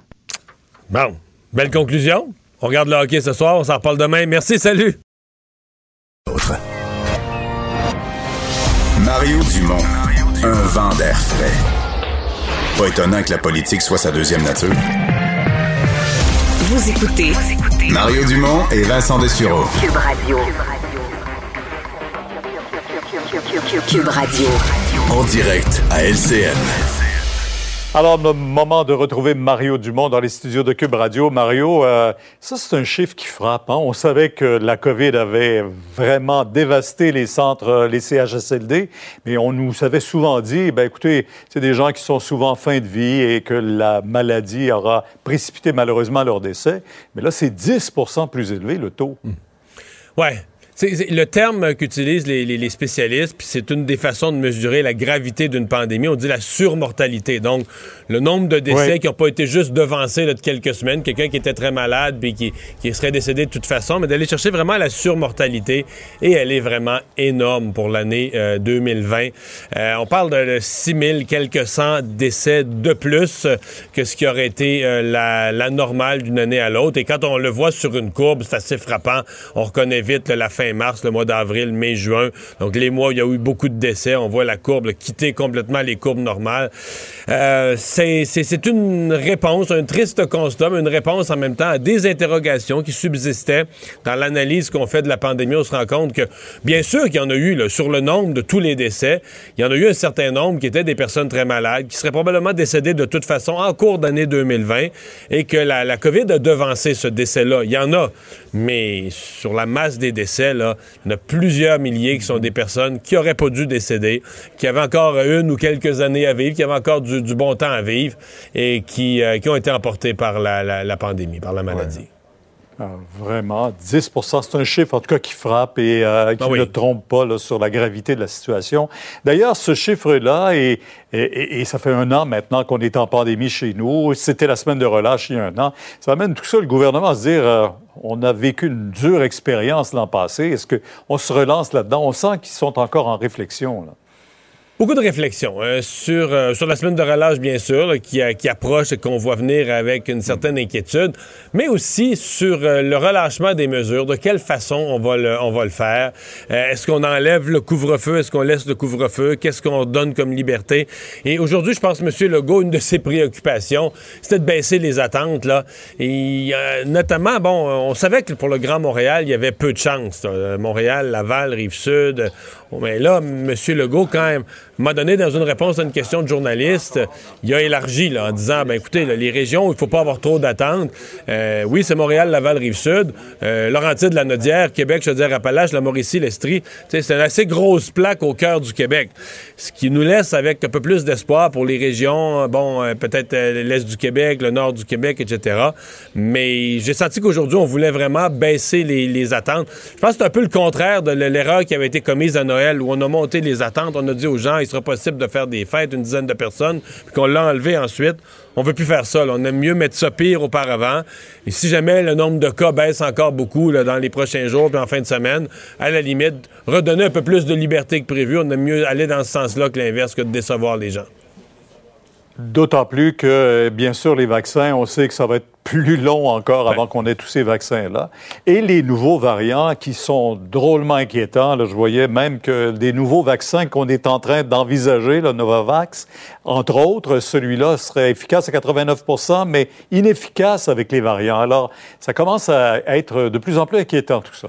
Absolument. Et euh, les deux affaires qui retiennent le gouvernement là, par rapport au déconfinement. Bon, il y a le nombre de cas, le nombre d'hospitalisés, c'est des chiffres qu'on regarde toujours. Mais les deux affaires nouvelles qui retardent la décision ou qui rendent le gouvernement prudent, c'est d'abord le fait que la campagne de vaccination est quasiment arrêtée. On se fiait, sur le fait que de plus en plus de gens allaient être vaccinés, mais là, c'est des très petits nombres à chaque jour, c'est presque arrêté.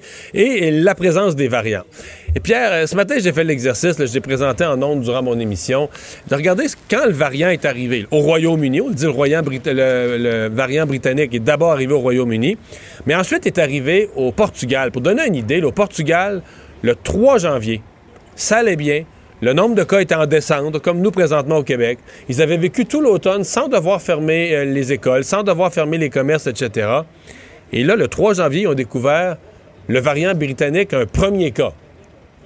En deux semaines, tout était fermé. En deux semaines, écoles, euh, commerce, tout était fermé, le confinement total. Les hôpitaux débordaient. Et là, aujourd'hui, donc, je vous rappelle, le 3 janvier, on a découvert le premier cas. Aujourd'hui, non seulement les hôpitaux sont pleins, ils ont deux hôpitaux de campagne, deux hôpitaux temporaires euh, qu'ils ont ouverts pour euh, le, débordement du, système hospitalier. Alors, ça nous donne une idée que ce variant, il est plus mortel, il est surtout beaucoup plus contagieux et qu'on entend qu'il commence à circuler chez nous aussi. On a vu un cas en Ontario où ça a décimé une résidence de personnes âgées. Ça, ça rend le gouvernement, ça met le gouvernement sur la défensive aussi. Qu'on le veuille ou pas, on n'est pas sorti du bois, c'est le cas de le dire. Merci beaucoup, Mario. Au revoir. On vous écoute demain, 10 heures.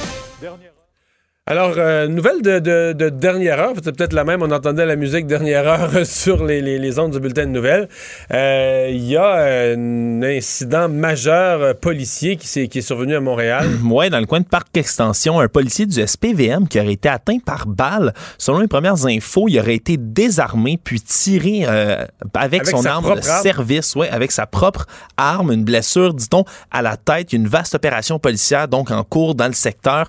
Les témoins entendu un ou plusieurs coups de feu, c'est toujours pas précisé. Puis le suspect serait en fuite. Encore une fois, selon les informations préliminaires, c'est tout chaud Donc, comme histoire. frais, frais, frais, là, c'est Frais, mais, un policier désarmé comme ça, c'est sûr que c'est pas une histoire qu'on entend souvent. Alors, euh, en espérant qu'il se pas, porte on sait, on bien. sait pas si le policier, ben, la blessure à la Blessure tête. à la tête, c'est pas, mineur, pas mineur avec une arme à feu, Jamais, là. jamais bon signe avec une arme à feu, à moins qu'il se soit fait et Est-ce frôler. qu'on sait s'il il, il patrouillait à deux, s'il y a un collègue patrouilleur, on n'a pas d'idée pour l'instant. Comme je dis, il y a vraiment, c'est vraiment l'information, euh, les premières informations qu'on a eues, un policier qui serait, qui aurait été désarmé, tiré avec sa propre arme de service, un ou plusieurs coups de feu. Euh, donc, l'opération policière qui est toujours en cours. Il y a beaucoup de présence policière, beaucoup de voitures, beaucoup Par de véhicules. le quartier, évidemment, euh, quartier généralement pas si pire au niveau criminalité, très multiculturel, très multi-ethnique, en plein centre de Montréal. Euh, on n'a pas donc d'idée de motif, quel genre d'intervention auprès de quel genre d'individu le, policier agissait. Donc, on aura sans doute plus de détails euh, dans, les, euh, dans les heures à venir, on l'imagine bien. Alex, merci. Merci à vous d'avoir été là. Rendez-vous demain, 15h30. Sophie Durocher va être au micro dans quelques instants. Cube Radio.